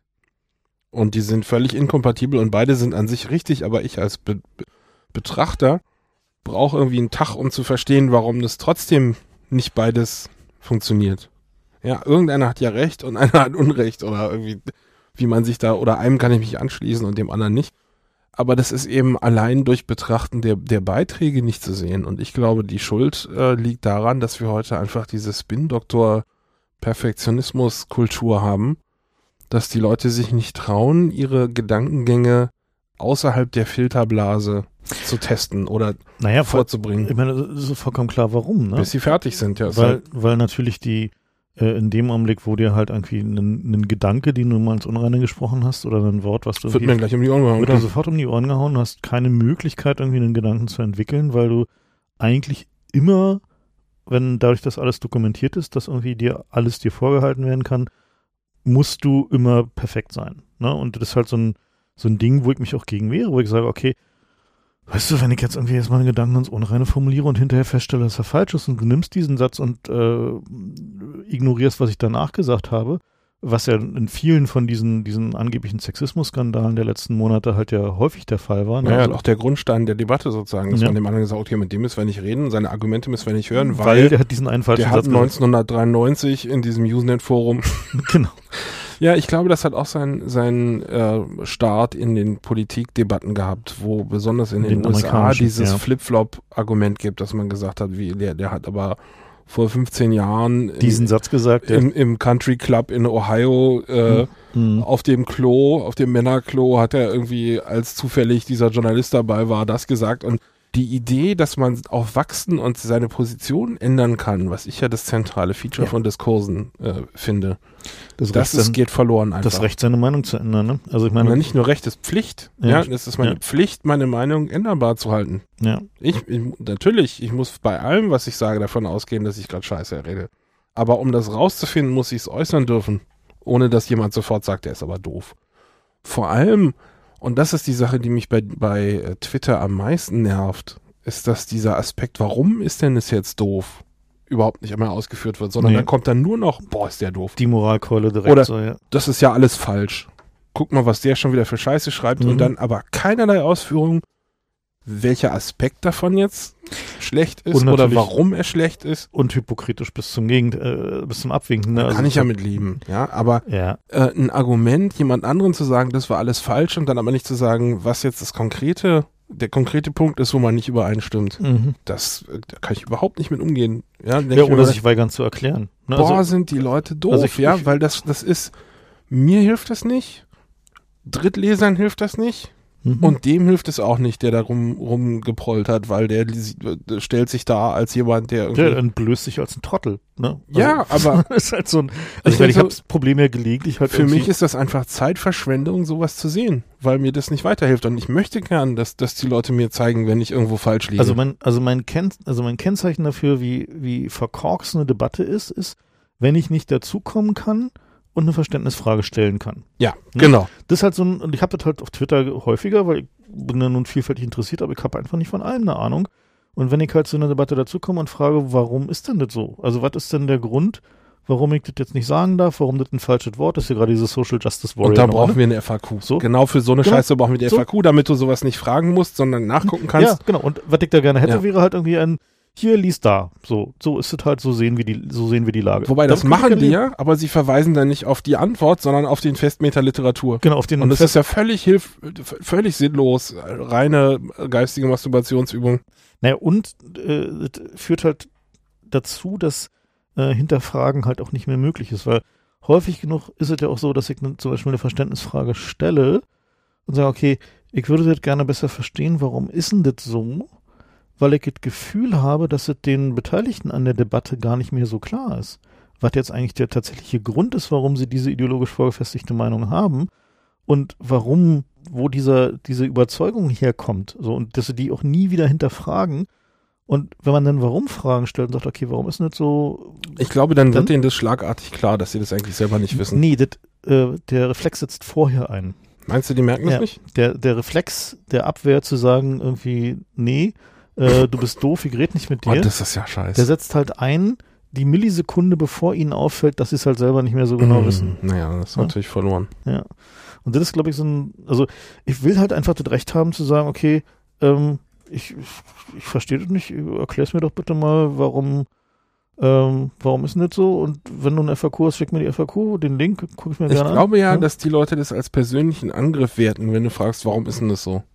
Weil du damit aber ihre? Integrität in Frage stellst. Ich weiß es nicht, ist irgendwas Irrationales, aber ich, so ein bisschen kann ich den Reflex zumindest verstehen, wenn, wenn irgendwie, also ich glaube nicht, dass mir es so gehen Ja, würde, nee, aber also ich kann, guck, guck mal, also ich bin, ich, ich kann- ich bin ich- halt vielen Veranstaltungen, ne? Und da Ja. sind halt, also häufig sind halt, also mach halt irgendwie so viele Themen so. Viel ist halt irgendwie auch so Überwachungsdiskussion. Und da ist es halt häufiger so, dass ich halt zu, zu Punkten komme, wo Leute dann fragen so, ja, aber ist denn diese Anonymisierung nicht scheiße, weil die Verbrecher die, nutzen das. die ganzen Drogenmärkte und die Sache mit, den, mit der Kinderpornografie und so weiter. Und ich finde, dass ihr, das ist ihr gutes Recht, zu fragen. Ja, natürlich. Das ist halt eine, eine Sache, wo ich sage, okay, dann muss ich mich mit auseinandersetzen, dann muss ich eine Antwort zu finden, muss ich ihnen eine eine ehrliche, FAQ mitbringen. ich muss ihnen eine ehrliche Antwort darauf geben, weil ich möchte sie eigentlich von meiner guten Sache überzeugen. Ich bin der Meinung, dass ich eine gute Sache vertrete, also versuche ich sie zu überzeugen und ihnen Ja. eine Antwort auf ihre Sorge zu geben. Ne? Genau. Und jetzt kann ich Pech haben und sie sagen, okay, das überzeugt mich jetzt nicht. Deine Antwort war jetzt irgendwie nicht das, was ich irgendwie, was mir in mein Weltbild passt und oder oder Was aber auch beide Seiten voranbringt, weil du Oder- weißt dann nämlich, genau. dass du mehr Argumente brauchst. oder äh, die sagen, okay, ich verstehe denn, also das, das habe ich durchaus auch gelegentlich, dass sie sagen, okay, dein Argument ist ja zwar ganz interessant, aber in meinem Weltbild, in meinem Wertesystem ist das Recht oder die, die Fähigkeit, irgendwie Online-Drogenmärkte runterzunehmen, wichtiger als deine, äh, dein Recht auf Anonymität. So, können sie ja sagen. Mhm. das- Der Meinung können sie ja sein. Äh, und dann kann ich sagen, okay, gut, äh, gucken wir uns kurz die Verfassung an. Die Grundgesetz sagt da irgendwie andere Dinge drüber, so. Also es ist halt irgendwie äh, Abwägung von Wertesystem. Am Ende bin ich wahrscheinlich nicht mit denen einer Meinung. Werde sie möglicherweise auch nicht überzeugt haben. Aber, Musst ja auch aber nicht. frequent kommt es halt vor, dass die Leute sagen, aha, da habe ich gar nicht drüber nachgedacht. Ja. So, ne? Also, dass sie halt sagen, okay, ja, okay. So ist zwar möglicherweise scheiße, ist zwar eine, eine Abwägung, bei der es jetzt irgendwie kein richtig tolles Ergebnis gibt, aber am Ende ist die Abwägung soweit klar. Ne? Das kommt halt eben doch häufiger vor. Und das vermisse ich halt, dass die Leute diese, diese Bereitschaft mitbringen, zu sagen, Ach, so ist das. know. Ja. Ne? Also, Also ich mache ja gelegentlich so Sachen, ich, ich mag ja den Negativbeweis immer, ja. Ich, ich wenn, wenn ich irgendwie in so eine Diskussion reinkomme, ich gehe in irgendwie in ein Zimmer rein und da wird irgendwie debattiert und zwei, drei Sachen sind einfach so, dann stelle ich immer hypothetisch, äh, ja, was ist denn, wenn es jetzt mal nicht so ist? Ja? Oder ich bringe irgendwie ein Argument, was ich glaube, das bisher übersehen wurde. Und das wird häufig als Angriff gewertet. Und dann kommen so Verteidigungsstrategien, die auf mich völlig irrational wirken, wie der führt alles auf dieses Argument zurück. Nö, stimmt gar nicht. Ich möchte aber dieses Argument gerne jetzt be bearbeitet haben, ja? Mhm. Oder ja, man muss auch mal Meinungen vertreten, die äh, in der Hoffnung, dass sie dann sich sofort widerlegen aus anderen Sachen, die man noch nicht betrachtet hat, ja? Wenn ich jetzt sage zum Beispiel irgendwie, auch Nazis haben freie Meinungsäußerung verdient, heißt das nicht, dass ich das finde, sondern Genau, dass ich gern, ich das- möchte gern, dass ich mein- mir jemand widerlegt. Genau, ich meine, d- Wenn Also, du sagst, irgendwie, wir müssen das jetzt zensieren und ich sage, auch Nazis haben freie Meinungsäußerung verdient, dann möchte ich gern, dass du ein Argument hast, Mein- was das, das Also meine, widerlegt. meine Erfahrung dabei ist, dass die Leute besser damit umgehen können und die Debatte besser wird, wenn du explizit ansagst, dass du gerade den Advocatus Diaboli machst. Ah, das finde ich total affig. Nee, das ist, ich, das ist affig, aber das führt dazu, dass die Leute plötzlich in der Lage sind, irgendwie aus ihrem Reference Framework auszubrechen und halt irgendwie, äh, äh, kannst du als Erfahrung wiederholen. Ne? Also, dass es tatsächlich so ist, dass in dem Augenblick, wo ihnen klar ist, dass das jetzt nicht deine Meinung ist und sie deswegen nicht ad hominem gehen müssen gegen dich, sondern dass du halt tatsächlich nur, um das Argument ordentlich abzuklopfen, gerade mein Advo Advocatus Diaboli macht, dass es ihnen dann leichter fällt, tatsächlich auch zu argumentieren. Also das, das ist so eine Erfahrung, die ich gerne und häufig anwende, zu sagen, Mhm. okay, ähm, ich mach halt mal explizit. So, nicht, nicht nur, geh nicht davon aus, dass du es merkst, weil du mich kennst, sondern ich sage es explizit, damit du irgendwie nicht in die Verunsicherung kommst, feststellen zu müssen, ob ich es jetzt meine oder nicht. Da bin ich halt irgendwie zu viel mit Computern zusammen und denke mir, das muss völlig unabhängig davon sein, ob ich das jetzt vertrete oder nicht. Entweder das Argument kann auf seinen eigenen Füßen stehen oder nicht, ja. Entweder das fällt von sich aus zusammen, weil ich irgendwas Offensichtliches hier nicht erwähnt habe. Und dann kannst du mir das auch sagen, ohne mich anzugreifen. Oder du hast nichts, um das zu entwerten, dann sind wir auch So, weiter als vorher. Wäre halt schön, wenn es so ist, aber das ist halt in der Regel nicht so. Naja, seufzt. Ja. Gut, das war's von meinen Punkten hier. Jo. Na gut. Ach so, einen habe ich noch. Na? Ähm, was mich bei der Facebook-Frage so ein bisschen irritiert hat, Hm? ist, dass die Leute jetzt anfangen äh, zu reverse engineeren, was denn jetzt Facebooks Gründe sind, warum sie dieses und jenes irgendwie tun und nicht tun. Achso, du meinst dieses Und, Argument. und das stört mich, weil ich Mhm. finde, dass das eine Sache ist, die Aktivisten machen und nicht, und nicht Teil der Debatte. Ja, das machst du, nachdem du dir deine Meinung gebildet hast, dass Facebook gefälligste zu löschen hat. Und daraus schließe ich, dass die den Ausgang überhaupt nicht mehr akzeptieren können, dass man sagt, nee, Facebook, das ist nicht Facebooks Aufgabe, hier Nazi-Scheiße zu filtern, sondern das ist unser gesellschaftliches Problem. Mhm. Und entweder das ist jetzt, also ist eine Position, die ich gern vertrete, weil ich noch darauf warte, dass mir das jemand widerlegt. Also ich sage, äh, die, die Nazi-Scheiße hat da sein zu dürfen, bis es strafrechtlich relevant ist und dann kann die Polizei das wegmachen. Ja, Facebook ist so groß, dass die nicht mehr sagen können, das ist jetzt in unserer Willkür, was wir hier dulden und was nicht. Ich finde auch nicht, dass die Tintenfotos löschen können dürfen. Ja, entweder das ist verboten oder nicht. Und wenn es nicht verboten ist, haben die das zu dulden. Wir würden es ja auch bei Google nicht dulden, dass die da äh, willkürlich anfangen, irgendwelche Firmen auszublenden, weil die vielleicht irgendwie aus irgendwelchen Gründen Wir merken es nur nicht. irgendwelche. Ja, na, na klar, aber ist ja bei Facebook auch so. Ja, wir merken das halt nur, weil irgendwie die Leute alle nach Porno suchen. Weiß nicht, woher wir Mhm. das merken, was Facebook da ausblendet und was nicht. Aber die Idee, dass irgendwie Facebook als Firma ein soziales, eine so- soziale Instanz sein soll, die jetzt irgendwie gesellschaftlichen Normen entsprechen, die noch gar nicht vernünftig erfasst sind. Genau, Übrigen das ist, halt, das ist halt genau der Punkt, wo ich, wo irgendwelche Willkür-Löschaktionen lostreten soll, wenn sich genügend viele Leute beschweren. Das ist doch, ist doch eine Welt, in der du nicht leben willst, dass irgendwelche Firmen einfach willkürlich Sachen löschen können. Das ja. wird halt im Zweifel gegen dich verwendet werden am Ende. Ne? Das halt, und das ist halt, also wenn halt so ein Mechanismus existiert, wird er halt gegen dich verwendet. Und meine, das haben wir ja gesehen. Ich irgendwie. finde das auch schlimm, wenn es noch nicht gegen mich verwendet wird. Nee, aber wir haben das ja zum Beispiel gesehen bei dieser Recht auf Vergessen Nummer, ne? Ja. Wo am Ende die Leute, die sich halt da haben primär raus, äh, äh, rausnehmen lassen aus den, aus Google, Uns Leute, die es nicht verdient haben. waren halt Leute, die halt echt einen Scheiß gebaut haben und wo es auch besser wäre, wenn die Menschheit weiterhin weiß, dass sie einen Scheiß gebaut haben, ne? Und die, die Frage dabei ist natürlich die der sogenannten Plattformneutralität. Ja, also sollte ein, äh, eine Entität wie Facebook oder Twitter, sollte die eine eigene moralische, ethische, wie auch immer, Meinung haben, in dem Sinne, dass sie bestimmte Dinge nicht duldet. Ne? Also ich meine, gut, klar, bestimmte Dinge dulden sie heute schon nicht, äh, aber die Frage ist dann natürlich, kann sowas funktionieren für ein globales Unternehmen? Und meine Meinung ist nein. Sondern vermutlich ist es dann eben wiederum so, dass das Internet zu groß dafür ist und es sinnvoller wäre zu sagen, okay, twitter.de richtet sich nach irgendwie dem äh, der deutschen äh, Rechtslage oder dem deutschen, wie auch immer, So macht Google das ja. und ähm, und Twitter.com nimmt halt irgendwie das amerikanische Referenzsystem so. Vermutlich wäre das ist es der einzige Weg da raus, weil letzten Endes wollen wir nicht, dass Twitter halt irgendwie saudi-arabische oder chinesische äh, Vorstellungen halt darüber, was man posten darf, was man nicht posten darf, irgendwie äh, äh, uns aufdrückt. So und Ich finde das auch total erstaunlich, dass die Leute das nicht bedenken. hm, Ja. Dass sie im selben Absatz, im selben Schmähartikel gegen Facebook das als Argument für ihre Zensurposition vorbringen können, dass das ja in Saudi-Arabien auch funktioniert.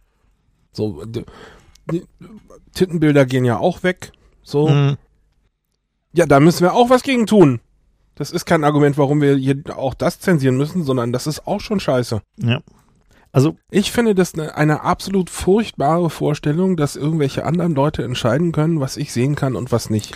Also Weil das greift in meine, in, Also- in meine persönliche Entwicklung ein, wenn mir Sachen vorenthalten werden. Ich möchte gern selber die Abwägung treffen können, ist es jetzt scheiße oder nicht. naja, also da, da mir zu verbieten, was zu äußern, ist eine Sache. hm, Ja? Aber mir zu verbieten, dass ich etwas sehen darf oder zu verhindern, dass ich etwas sehen darf, das geht zu weit, finde ich. Also es gibt natürlich das Gegenargument dabei, wo man sagt, okay, die Vorstellung der, sag mal, dessen, was geht und was nicht geht in einer Gesellschaft, die moralischen Grund, der moralische Grundkonsens reflektiert sich ja in der Regel bisher in den Kommunikationsmedien dieser Gesellschaft, ne? also in den Zeitungen, in dem, was im Fernsehen läuft und so weiter. Und das Internet ist halt der Punkt, wo das eben nicht mehr zwingend so ist. Und wenn man sich jetzt so anguckt, was irgendwie China und Russland und Iran an Internetstrategien treiben, sagen die, okay, wir gehen hin und bauen eigene Systeme, die sich nach den bei uns üblichen Moralvorstellungen und Rechtsnormen richten. Ne? Also halt so Baidu zum Beispiel äh, oder äh, Vorkontakte in Russland, ähm, ich weiß nicht, wie es im Iran heißt, also wo man sagt, okay, die, ähm, die, die Dinge, die du hier nicht sagen darfst, sind andere als woanders. Und ähm, dementsprechend finden sich dann halt eben auch die Leute zusammen. Und natürlich gibt es immer eine Menge Leute, die sagen, das will ich nicht, das ist mir zu eng, das ist mir zu viel Zensur, das ist mir irgendwie zu äh, ja, restriktiv. Äh, und ich gehe lieber halt woanders hin, halt zu einem ja, Free-for-All-System. Und ich glaube, dass, dass die große Schwierigkeit eben auch wie zum Beispiel bei den geschlossenen Benutzergruppen ist, dass es halt eben keine Deklaration dazu gibt, wie so ein System gemeint ist. Ja, also dass halt irgendwie diese wischiwaschi Community Guidelines irgendwie für von Facebook oder von Twitter, die, die sind halt völlig sinnlos dafür. Das, da steht halt irgendwie so allgemeines irgendwie. Die sind auch nicht dafür gedacht, die werden völlig missverstanden. Das ist ein reines äh, Ass-Covering-Dokument. Geht es darum, dass Facebook sagen kann, das haben wir aber angesagt, dass das hier nicht geht. Ja, ja bloß der Punkt ist, dass, dass eine, eine Plattform, also ich denke, es muss, kann halt eigentlich nur zwei Möglichkeiten geben. Entweder eine Plattform ist neutral, dann darf sie eigentlich wirklich nichts zensieren, außer was wirklich strafbar ist. So. Oder eine Plattform sagt, ich habe einen moralischen Grundstandard, ich habe irgendwie diese und folge diesen und jenen Regeln und diese und jenen Regeln haben einen moralischen Anspruch, weil ich möchte, dass hier die Leute, die diesen, sich diesem Reference-System unterordnen, sich versammeln. Und dann sage ich es aber auch an.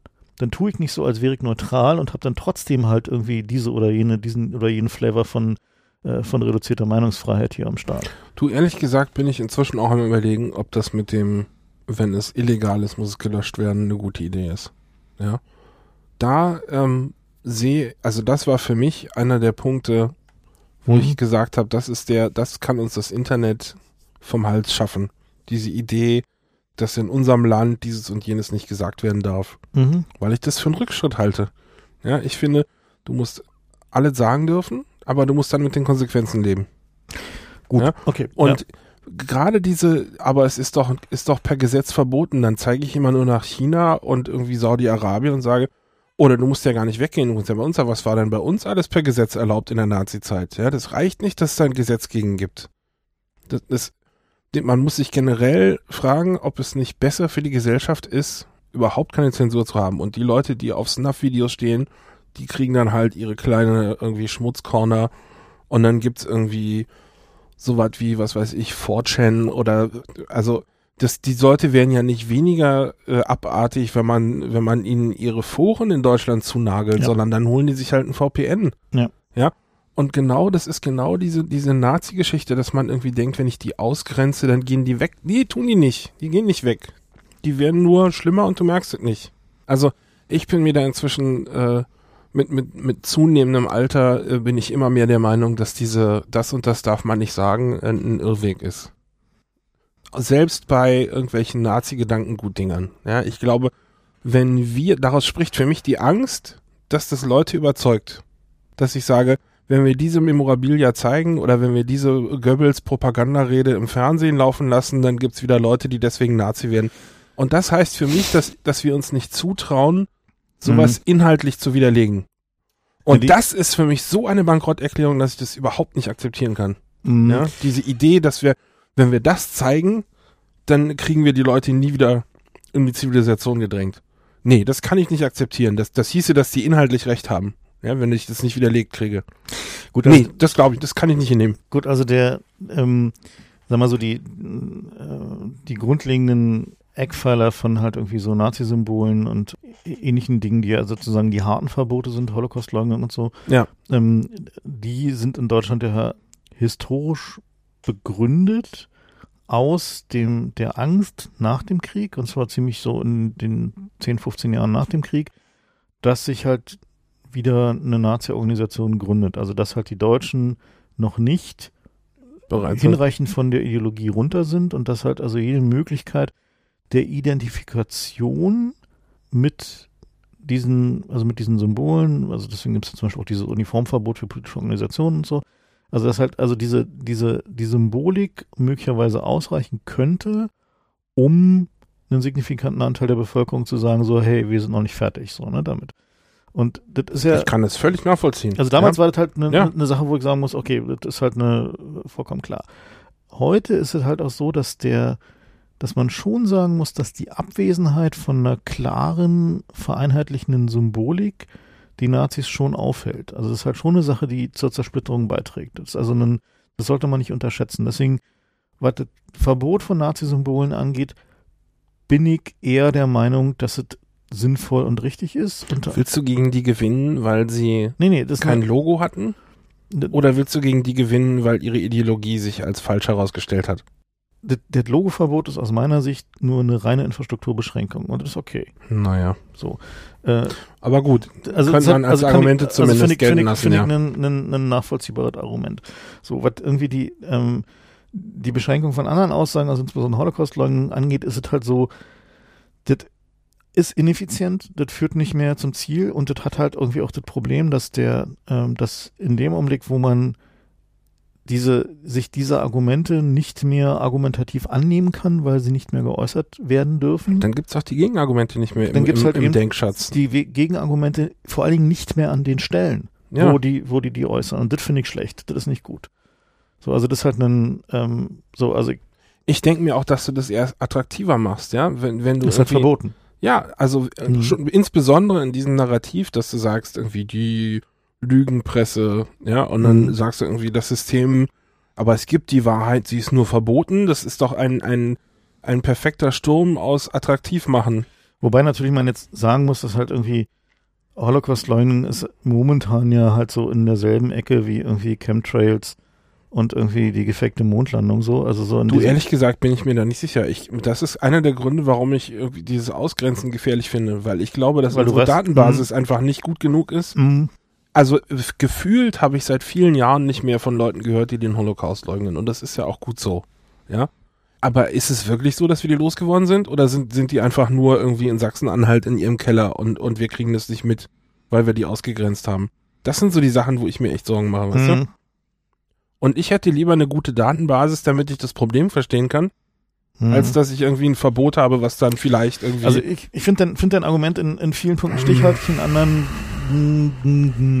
finde ich, also ist es halt schon so, dass, dass viele von diesen, diesen gesetzlichen Regelungen am Ende auch die einzige strafrechtliche Handlungsbasis gegen die Nazis bilden. Und die aus der Hand zu geben, könnte halt auch ein Fehler sein.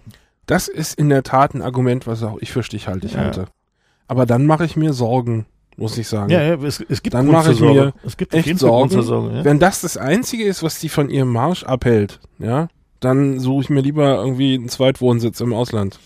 Wie gesagt, es geht nicht um Marsch. Ich denke, das Potenzial sind halt Naja, also, Das sind halt 20, 25 Prozent des Potenzial. Wenn du dir anguckst, die, die Umfragen jetzt gerade zu den du, Flüchtlingen, was, weißt du, was wir für eine Wahlbeteiligung haben in diesem Land? Ich wenn, weiß. Wenn 20 bis 25 Prozent Nazi wählen, das Ja. ist die Mehrheit. Das Ab- ist mehr, als die Merkel hat im Moment. naja, nee, wenn, Naja. du, wenn du davon ausgehst, dass es dann das Gefühl eintritt, dass es um die Wurst geht, ist die Wahlbeteiligung wieder höher. Ja, das glaub ich Also, da würde ich ungern meinen Arsch drauf verwenden. Na gut, du, so, da- da hätte ich gern mehr, noch ein bisschen Sicherheitsabstand. Äh. Ja gut, der Sicherheitsmargin ist nicht mehr komfortabel, das gebe ich zu.